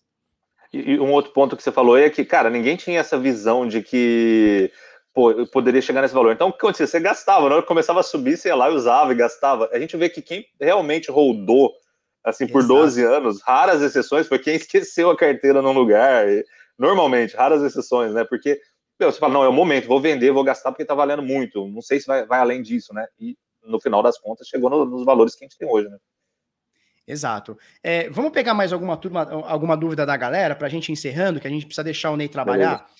Antes disso, Ney, eu quero fazer uma pergunta que é o seguinte: é, quando eu entrevistei aqui o, o, o Ricardo lá da, da Binance, no chat tiveram muitas e muitas e muitas reclamações, inclusive, inclusive o pessoal falando sobre o Reclame Aqui, né? Que o Reclame Aqui da Binance estava muito, tava muito forte. Para a gente resumir, é o pessoal tá depositando, comprando ou vendendo, né? Enfim, sacando lá da Binance e não tá tendo o suporte que gostaria de ter tido. E o Ricardo disse o seguinte, cara, a gente tá chegando hoje no Brasil, é, e, a gente, e com essa alta absurda do preço, estar chegando no Brasil, a gente está tendo uma demanda acima do que a gente previa. Ele reconhece a falha e fala: nós vamos melhorar nos próximos dias, semanas tal, vamos contratar mais gente. E aqui no chat, eu venho acompanhando Legal. o chat inteiro aqui, ninguém falou de saque atrasado, ou saque perdido, ou sequer problema no suporte. Eu quero entender como é que funciona essa relação suporte-usuário e perguntar também quantas pessoas hoje trabalham no suporte da Bitpreço. Cara, é legal esse ponto que você tocou, é, a gente, o Yuri é o nosso cara que começou, quando a gente começou a empresa, ele foi o cara que tomou a bronca do suporte ali. Ele é um cara super exigente, pô. Ele, ele compra a briga, cara. Várias vezes ele chegava, né, meu, tá acontecendo isso, isso, isso, não pode, não sei o que lá. Ele comprava a briga com a restante dos sócios para dar a melhor qualidade possível do suporte. Isso virou uma cultura aqui dentro. E a gente entendeu que o nosso crescimento também, a ideia é muito boa, mas para o nosso crescimento foi muito importante essa relação com o, o, com o usuário, né? E, e aí a gente, meu, aí você vê outros exemplos, Nubank, quando você vê a história do Nubank, você vê que é, os caras investiam pesado na qualidade de suporte, né? óbvio que hoje eles estão gigantes, talvez eles não consigam mais manter a mesma qualidade, mas é, é algo muito importante aqui dentro da Bitpreço. Então, por outro lado, esse suporte é uma coisa que não escala, tanto que você vê que a Binance está tendo problema, porque te, dá um boom de usuários, cara, onde você arruma gente para você colocar na, lá no suporte e, e, e, dar essa assistência, né? Não é uma coisa que escala. Então, na BitPress a gente sempre teve essa preocupação, a gente sempre soube que ia ter uma outra bull run, e a gente foi se preparando para isso. Então, é, desde, lá, uns dois anos atrás, a gente colocou um robozinho ali no suporte. Eu sei que ninguém gosta de atendimento robotizado, mas quando você tem um pico desse que do dia para o outro você quadriplica a quantidade de usuários, você não tem como quadriplicar a quantidade de atendentes ali. Então, apesar de a gente ter atendente sobrando já. É, então, assim, a gente acha importante esse mecanismo. Putz, deu um boom tá demorando para o cara atender ele, é, humano atender, o cara tem a opção de fazer umas perguntas ali para o robô e o robô atender. Isso ajuda bastante, perguntas simples. A gente vê que hoje o, o 60% das perguntas que são simples, do tipo, ah, qual é a taxa? O robô já identifica, a taxa é tal, tal, tal. Então, assim, funciona muito bem. E aí a gente tem é, uma preocupação especial é, quando vai para o humano e aí a gente tenta resolver no mesmo dia é, qualquer problema. Às vezes a, a, a wallet dá um probleminha, não sai um saque, Infelizmente, é, às vezes demora, sei lá, 30 minutos, 40 minutos, a gente não gosta que isso aconteça, às vezes acontece, mas assim, a gente prioriza, vai lá e resolve. Então, a gente tem um foco muito grande ali para atender isso e manter essa qualidade de, de, de, de, atendimento que não é simples, né? A gente, creio que a gente tem quatro ou cinco pessoas hoje no suporte, é, e como eu disse, o robô absorve muito disso daí, é, tal, senão a gente teria que ter tipo, umas 15 no suporte, 10 ou 15 no suporte, né? É um robô super bem programado ali, que ele realmente ele tenta entender e trazer essas respostas. A gente vê que funciona, porque absorve 60% do, do, dos atendimentos. Óbvio, é, às vezes eu não gosto de ser atendido por robô, então a gente sempre dá a opçãozinha ali a ser atendido por um humano, Claro. E aí o humano vai ali e, e, e atende, repassa com prioridades. É, e o que a gente sente é que, cara, é, a gente, a grande maioria das, da, das reclamações que a gente tem, a gente consegue absorvê-las mesmo antes dela dela ir para o Reclame Aqui. É, o Reclame Aqui, aliás, é um ponto que está na nossa, na nossa pauta hoje, por exemplo, mas se você ver, tem acho que 20 reclamações no Reclame Aqui depois de três anos de operação, 20 reclamações. É a gente bom. tem uma meta de não deixar chegar no Reclame Aqui, porque a gente acha que quando o cliente chega lá, ele já está muito puto, tipo, cara, já deu tudo errado, você tinha Sim. que ter resolvido antes de chegar lá. Sim. Então, a gente tem uma, uma, uma, um trabalho aqui, meu, não pode chegar no Reclame Aqui. E agora, é, a gente, os próximos trabalhos é, quando chegar no Reclame Aqui, como é sério, a gente vai começar, a gente pretende começar a ligar e entender, cara, o que aconteceu? Porque dá um atendimento ainda mais especial. Dado que é tão pouco também, que é 20, em três anos, 20 pessoas chegaram no Reclame Aqui, é, mostra que o suporte está realmente absorvendo aí as, a, a, demanda. E a gente vê que isso não é só com a Binance, cara. Em geral, a, infelizmente, porque é um negócio que dá muito problema, cara. Eu, quando eu abri a Bitpreço, eu entendi, cara, trabalhar com dinheiro das pessoas é foda, é difícil, cara. Porque você não pode quebrar nenhuma expectativa. O cara, o cara tá fazendo um saque de Bitcoin. Se aquele Bitcoin demora a chegar, ele pode perder dinheiro. Se ele ganhar, ele não vai reclamar. Né? Se subir nesse meio tempo, ele vai ficar feliz. Mas se reclamar. perder, cara, você vai escutar, cara. Então, é, é, é uma expectativa muito alta. Então, qualquer falha gera muita reclamação. E a gente vê que é, é uma dificuldade para todo mundo lidar com isso, né? Com esse nível de, de, de, de, suporte. Suporte de exchange é uma coisa difícil. A gente tem trabalhado duro ali para conseguir absorver isso daí. Total. E a gente vê aqui pelo chat, a gente vê pelo chat que o pessoal tá gostando. Muita gente falou que é o melhor suporte do Brasil e tal. É, é o Gabriel. Feliz, aliás, você falou em 20 reclamações no Reclame Aqui. Eu sei que é uma, uma, uma, informação da empresa. Se você não quiser falar, tá tudo bem. Uhum. Você tem noção ou quer falar pra gente quantos usuários, quantos clientes a Bitpreço tem cadastrado? Cara, é, a Bitpreço a gente está trabalhando nesse sentido também de perfil de usuário. O que, que a gente percebeu nesses últimos dois anos? Apesar da nossa plataforma ser simples, a gente tem um usuário avançado usando ali. Um usuário que entende o que realmente, porque ele realmente ganha, é, e não ter que fazer conta em vários lugares, em conseguir o melhor preço, em conseguir os descontos. Então, é, o que a gente, a gente tem uma quantidade pequena de usuários para tickets altos. Né? E aí, hoje a gente está trabalhando diferente. A gente quer trazer, meu, vamos tornar mais acessível a nossa plataforma para para trazer para que os usuários que ainda não entenderam o que tem por trás aí possam também usufruir desses benefícios de desconto, é, da simplicidade da plataforma. Então, hoje a gente está trabalhando nesse marketing assim para trazer usuários. Então, é, dizendo isso só para a gente, tem um número pequeno de usuários é, que são usuários avançados e com tickets altos. Muito P2P trabalha com a gente e tal. É, a gente está entre 50 e 100 mil, eu não sei esse número a, a, exato, mas alguma coisa por ali de usuários, né? É, é, pensando que a gente nasceu depois do boom, né? Porque no Boom, já conversei com o pessoal que trabalhava nas outras, meu, tinha mil cadastros por dia. Pegava nesse a pico, Coinbase, né? Ney, a Coinbase falou depois tá. do Boom, eles diziam o seguinte: entravam 50 mil cadastros por dia, 50 mil insanidade, em 2017. Insanidade, insanidade né? Insanidade, insanidade. É. E, então, das empresas que nasceram depois do boom, eu acho que a gente talvez foi a que mais cresceu. Possivelmente fomos que mais cresceu por causa da, do, da proposta diferente, não é só mais uma exchange, né? Então, e, só que as que estavam ativas no boom, cara, eles têm por volta de 300 mil usuários, pelo menos, Cresceram porque muito, pegaram né? aquela onda ali de mil usuários por dia cadastrando, né? Exato. É, mas e a gente tá feliz com um pouco mais difícil crescer também, né, Ney? Porque, por exemplo, sei lá, em 2017, que foi ali no Bull, sei lá, a gente tinha 6, 7 corretoras, sei lá, 10 corretoras. Cara, hoje a gente tem mais de 50, 50. né? Então é. fica, fica muito Exato. dividido. Inclusive, Exato, a gente tem corretoras gringas vindo, vindas, vindo para o Brasil, por exemplo, Binance, OKX, a Ripple, uh, Bitso, uh, Huobi, que veio e depois foi embora, ou seja, tem muitas corretoras fortes querendo Vim abocanhar o mercado. De olho, tá super aquecido o mercado brasileiro, cara, porque, queira ou não, é um mercado de tamanho respeitável, assim, grande, é uma economia, é, tá entre as maiores economias do Brasil, apesar de a gente ter escorregado feio aí no, nos últimos anos aí, é, então, é, tá super é, atraente o mercado. Eu acho que em breve a gente deve ter 5 ou 10 exchanges internacionais operando no Brasil. É, porque estão vindo mesmo. É, e aliás, foi um movimento interessante, a gente que tem contato com várias exchanges, né?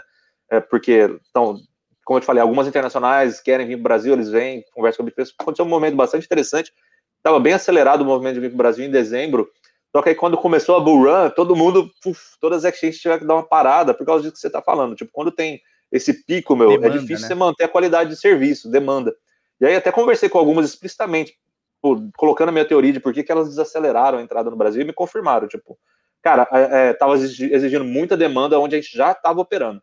Então a gente teve que dar atenção para onde estava operando respirar para depois voltar o plano de expansão para o Brasil. Então, só não tem mais exchange no Brasil, acho que por causa dessa, do momento que a Buran aconteceu. Então, quem já estava com o pé, já estava entrando aqui, conseguiu operar com dificuldade, como, como o próprio CEO da Binance disse, né? Tipo, cara, a gente não estava preparado para absorver isso. É, e outras não entraram, estão aí uh, guardando forças para retomar o, o, movimento de entrada, porque foram tomar conta do, de onde elas já estão operando, né? Mas com certeza vai vir muita exchange aqui para o Brasil.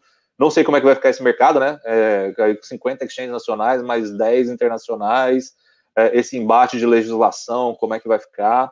Tem, tem muitas cenas aí nos próximos capítulos aí pra gente ver como é que vai ficar. E eu acho, aliás, bem importante o ponto que você falou, cara. É, é meio utópico, talvez, mas a comunidade ela tem muito peso. É, como é que essa comunidade conseguiria? Estou viajando, cara, é mais uma, uma questão, um brainstorm. Como é que essa comunidade poderia ajudar nessa elaboração de algo que fique bom para o país, né, para todos, para os usuários, para o mercado nacional, para não perder esses talentos ou essas empresas que poderiam nascer aqui vão nascer lá fora, né?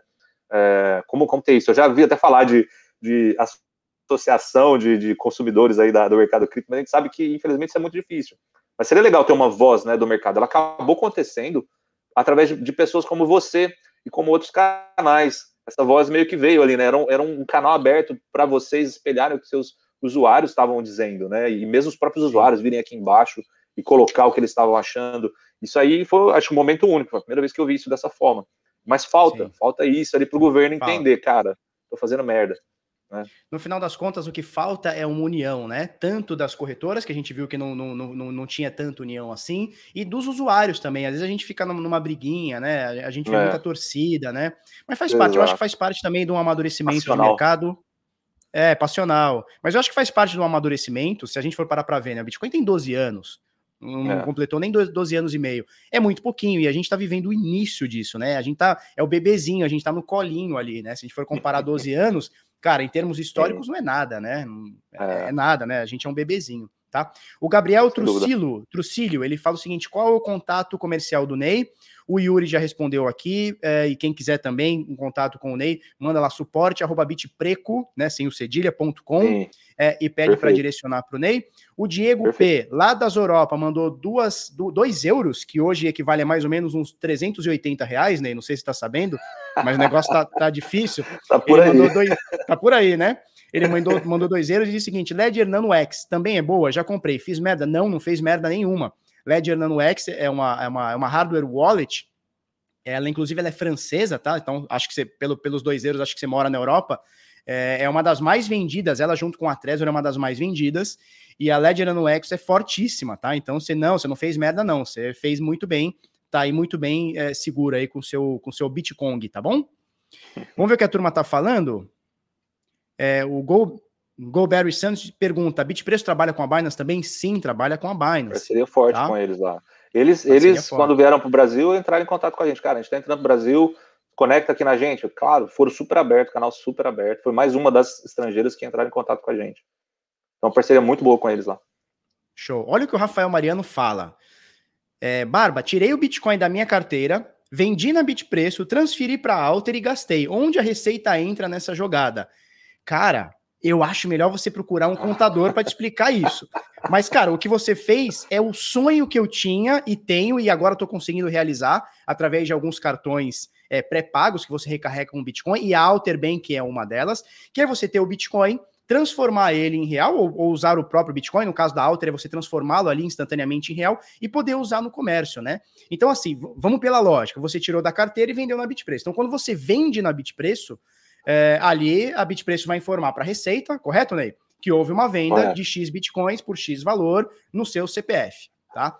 E aí você transferiu para Alter. Se você transferiu para é Alter, reais. aí é reais. Aí você simplesmente recarregou um cartão pré-pago. Aonde entra a receita nessa jogada? Quando você vendeu o seu Bitcoin na Bitpreço. Mas assim, é, eu acho que você eu não sou o cara para te responder esse tipo de coisa. Não sei se o Ney também é um especialista nessa parte de, de complexo legislação. esse assunto de. É, é complexo. Na, na melhor. O imposto de renda tá aí, cara. Tá todo mundo descabelando, né? Tipo, cara. Todo mundo louco, um né? Que ninguém esse, sabe, cara. né? Ninguém sabe o que faz. Então, assim, é, pelo que você falou, você pegou Bitcoin da carteira, mandou para Bitpreço. Quando você converteu de Bitcoin para reais, na Bitpreço, a Bitpreço informou automaticamente para a Receita que aquele X Bitcoin foi vendido por Y reais. E aí, quando você uhum. mandou para Alterbank, tá tudo certo, você já, já, já, já foi é, é informado para a Receita, o dinheiro é seu, se está dentro da isenção dos 35 mil reais por mês, você não paga mais nada por isso, na realidade, você não paga nada por isso. Se for mais do que 35 mil reais por mês, aí eu aconselho você procurar um contador para te ajudar nessa parada. Inclusive, é, nós vamos chamar aqui um dos maiores especialistas em tributação, imposto de renda e, enfim, é, essa parte buro burocrática de leis e, e, declarações do Brasil, tá? Que é o pessoal é, lá de São Paulo, é o doutor Oscar Fará, o doutor é, Tiago Zanella, que são especialistas em, em, em, tributação. Enfim, a gente vai trazer no futuro próximo aqui para vocês, tá? É, Ney, é o seguinte, cara, porra, quase duas horas aqui, uma hora e 54 aqui de live. Gostei demais. Papo eu também, prazer demais, bem. cara. Não, foi muito um prazer. legal o papo aí. Foi papo muito legal. Rende, hein, esse papo, hein, cara? Dá pra ficar cara, conversando dá horas pra aí. seis cara. horas aqui. A gente Podemos faz um marcar podcast. outra quando você quiser. Vamos marcar, vamos marcar. Inclusive, a gente tem é. hoje, a gente tem um programa chamado Happy Hour Crypto que diferentemente aqui do mercado de cripto de manhã, é um papo mais descontraído. Às vezes a gente nem comenta sobre Bitcoin, eu comenta muito por alto. É, a ideia é ser um papo de boteco mesmo. Convido Legal. você e o pessoal da Bitpreço numa outra sexta-feira, que eu já tenho agendado Poxa. com o com o Edilson, traz a galera da Bitpreço, vamos trocar uma Legal. ideia sobre o mercado, assim, sem o paletó, uma maneira mais informal, sem sabe? Sem ficar é, fazendo uhum. perguntas e respostas sobre a corretora, para passar a ideia, para conversar, trocar uma ideia, tá? É então, happy hour aqui... mesmo, posso pegar a cervejinha ali, o amendoim. Pode não, deve. Essa é a ah, intenção, é happy hour mesmo, porque a galera, eu, eu, eu, não bebo, tá? Mas a galera no chat fala: Ó, oh, tô aqui com meu vinho, tô aqui com minha cervejinha, com meu salaminho. Essa é a ideia Legal. mesmo, tá? É, é, é, que nem o Mob Stalker diz, é uma potaria. A gente só fala besteira, rola palavrão, rola, rola brincadeira e tudo mais, tá? É, então, Ney, cara, papo fluiu super bem, como você falou, cara, dá pra gente ficar mais seis horas trocando horas. ideia aqui sobre mercado, muito negócios, Dex, muito é, assunto. Tudo. Puta, dá para falar muita coisa. Então, cara, vou deixar, vou deixar esse último espaço primeiro para te agradecer, foi um puta papo foda, puta papo foda. Uhum. É, vou deixar esse espaço para você deixar suas considerações, fazer o convite para a galera ir para Bitpreço e etc. Legal. É, bom, sobre o Bitpreço, o que eu convido é entender melhor ali, é, é, um, é como o Felipe disse, é, um, é, algo realmente inovador, a gente não tem um modelo semelhante no mundo, onde a gente busca o melhor preço para você em 30 exchanges no Brasil e no mundo. Então, tem descontos especiais das exchanges, porque a gente tem volume lá, descontos especiais dos nossos robozinhos, que fazem uns cálculos malucos ali e, e conseguem dar uns descontos assim lá dentro da Bitpreço, então vale muito a pena. É uma plataforma simples de usar, é, vale muito a pena conhecer. Tipo, é rapidinho, em, três minutos você faz o cadastro ali, só pôr endereço CPF, vai receber um e-mail, já está pronto para usar. Se precisar aumentar o limite, é só entrar em contato com o chat. O Felipe falou de suporte, a gente tem o suporte ali sete dias por semana, sábado e domingo também funciona, tem um chatzinho, você não precisa mandar e-mail, esperar dois dias para responder, não. Tem um chat ali, se tem dúvida, você pergunta na hora, tem alguém te respondendo, então a gente preza muito pelo suporte, experimenta a plataforma que vocês vão gostar. E, cara, agradecer demais experiência tipo, primeiro sucesso do seu canal, né? Tipo, é demais, é. Aí, tipo, 500 pessoas aí conversando, vendo o que a gente está falando, colocando, colocando perguntas, a gente podendo esclarecer situações aí, ou, ou, dúvidas em geral, desde as mais simples até assuntos polêmicos, foi bem legal essa oportunidade. Então, parabéns aí pelo canal, pelo público que você tem aí de primeira. E agradecer demais aí pela oportunidade, cara, precisando só falar que a gente, cara, eu tô super, super à disposição para a gente bater mais horas de papo aí sobre Não, vamos, esses assuntos infindáveis aí de, de cripto, né? Sim. né? Prazerzaço, cara. Não, e, e, é legal, né? É difícil a gente trazer um cara de negócios, né? Porque eu gosto muito desse tema, porque eu também sou empresário há muitos anos e tal, e é muito legal você falar não somente com um empresário, mas com um cara que tem sucesso no mercado tão selva como é o nosso, né? É, Sim, então, então é muito legal. Cheio de e, assim, riscos, muita gente. Exato, é, insegurança, como a gente já falou. É. Isso inspira muita gente, né? Porque a gente está num ambiente muito pró-economia, muito pró-capitalismo, né? Então inspira novas Sim. pessoas a criarem seu serviço, não somente em, em criptomoedas. É, e, e como eu te falei, eu tô, tô, sempre envolvido, não é só na Bitpreço. O Walter, três, dois, três anos atrás, eu conheci eles, investi nos caras, a Biscoint, sou investidor lá, CryptoBRL e mais uma porrada de nessa área comercial, nessa área de, de empreendedorismo. E eu acho que o, mercado, o criptomercado é extremamente fértil, cara. Tipo, Sim. ideias, assim, às vezes eu tô da Bitpreço, putz, eu podia fazer, só não faço porque não tem como. Mas, tipo, cara, é um terreno muito fértil para ideias e para ser explorado. É, eles costumam é, fazer um paralelo com, com o início da internet, né? Que você nem imaginava que poderia ter ali. E é bem isso, cara. Então, tipo, bora lá, bora empreender e criar ideias e, e fazer esse ambiente, esse ecossistema crescer ainda mais, com certeza, cara. Tudo que eu puder ajudar nesse sentido aí, tô, tô à disposição, cara. Não, vamos que vamos. Vamos, vamos fazer mais lives, com certeza. Tá convidadíssimo. Beleza, não só você, obrigado. como o Yuri também, o André, a galera toda da Bitpreço, vamos Perfeito. trazer aí, tá? Vamos, Tô rapidinho, bola, antes da gente encerrar, vamos passar duas perguntas. É, a Mariana Rodrigues pergunta se saque, não, aí não é depósito, é saque via Pix na Bitpreço. Temos?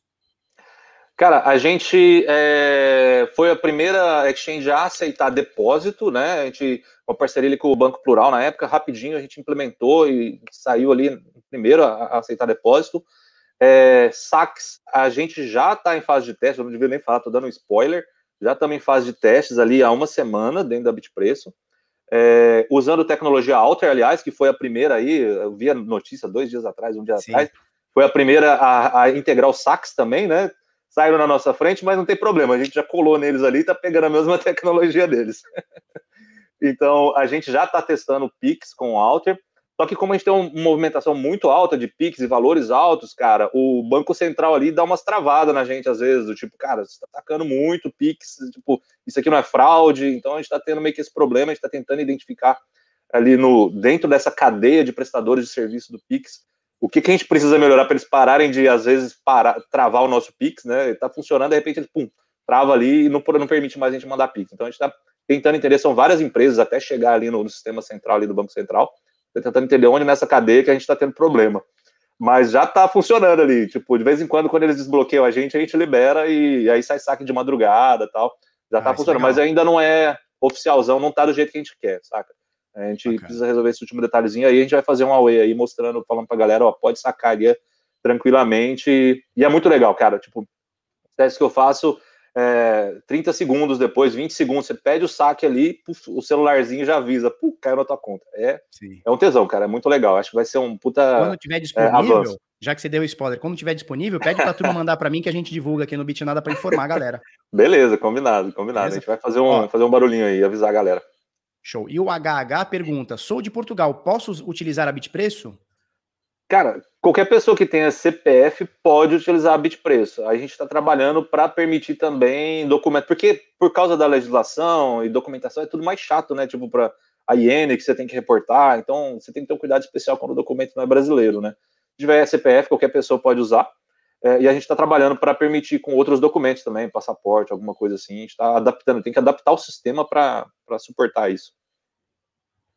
Beleza, então, turma, agradeço demais. A gente bateu mais de 520 pessoas aqui, simultâneo, né? É, agradeço o Ney, agradeço a equipe da Bitpreço que está aí no chat também ajudando a responder a galera.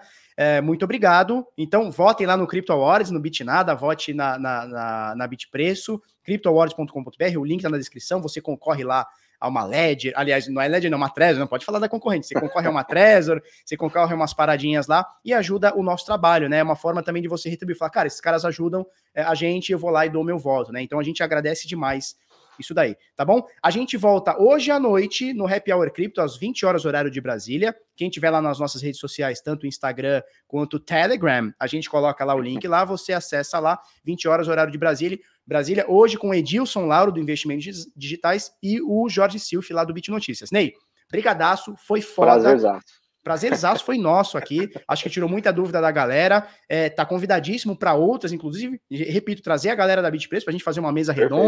E trocar ideia. E é isso aí. Obrigado a todos que assistiram. Quem não deixou o like ainda deixa. Obrigado, Ney. Obrigado, turma. Até hoje à noite. Abraço, pessoal. Falou.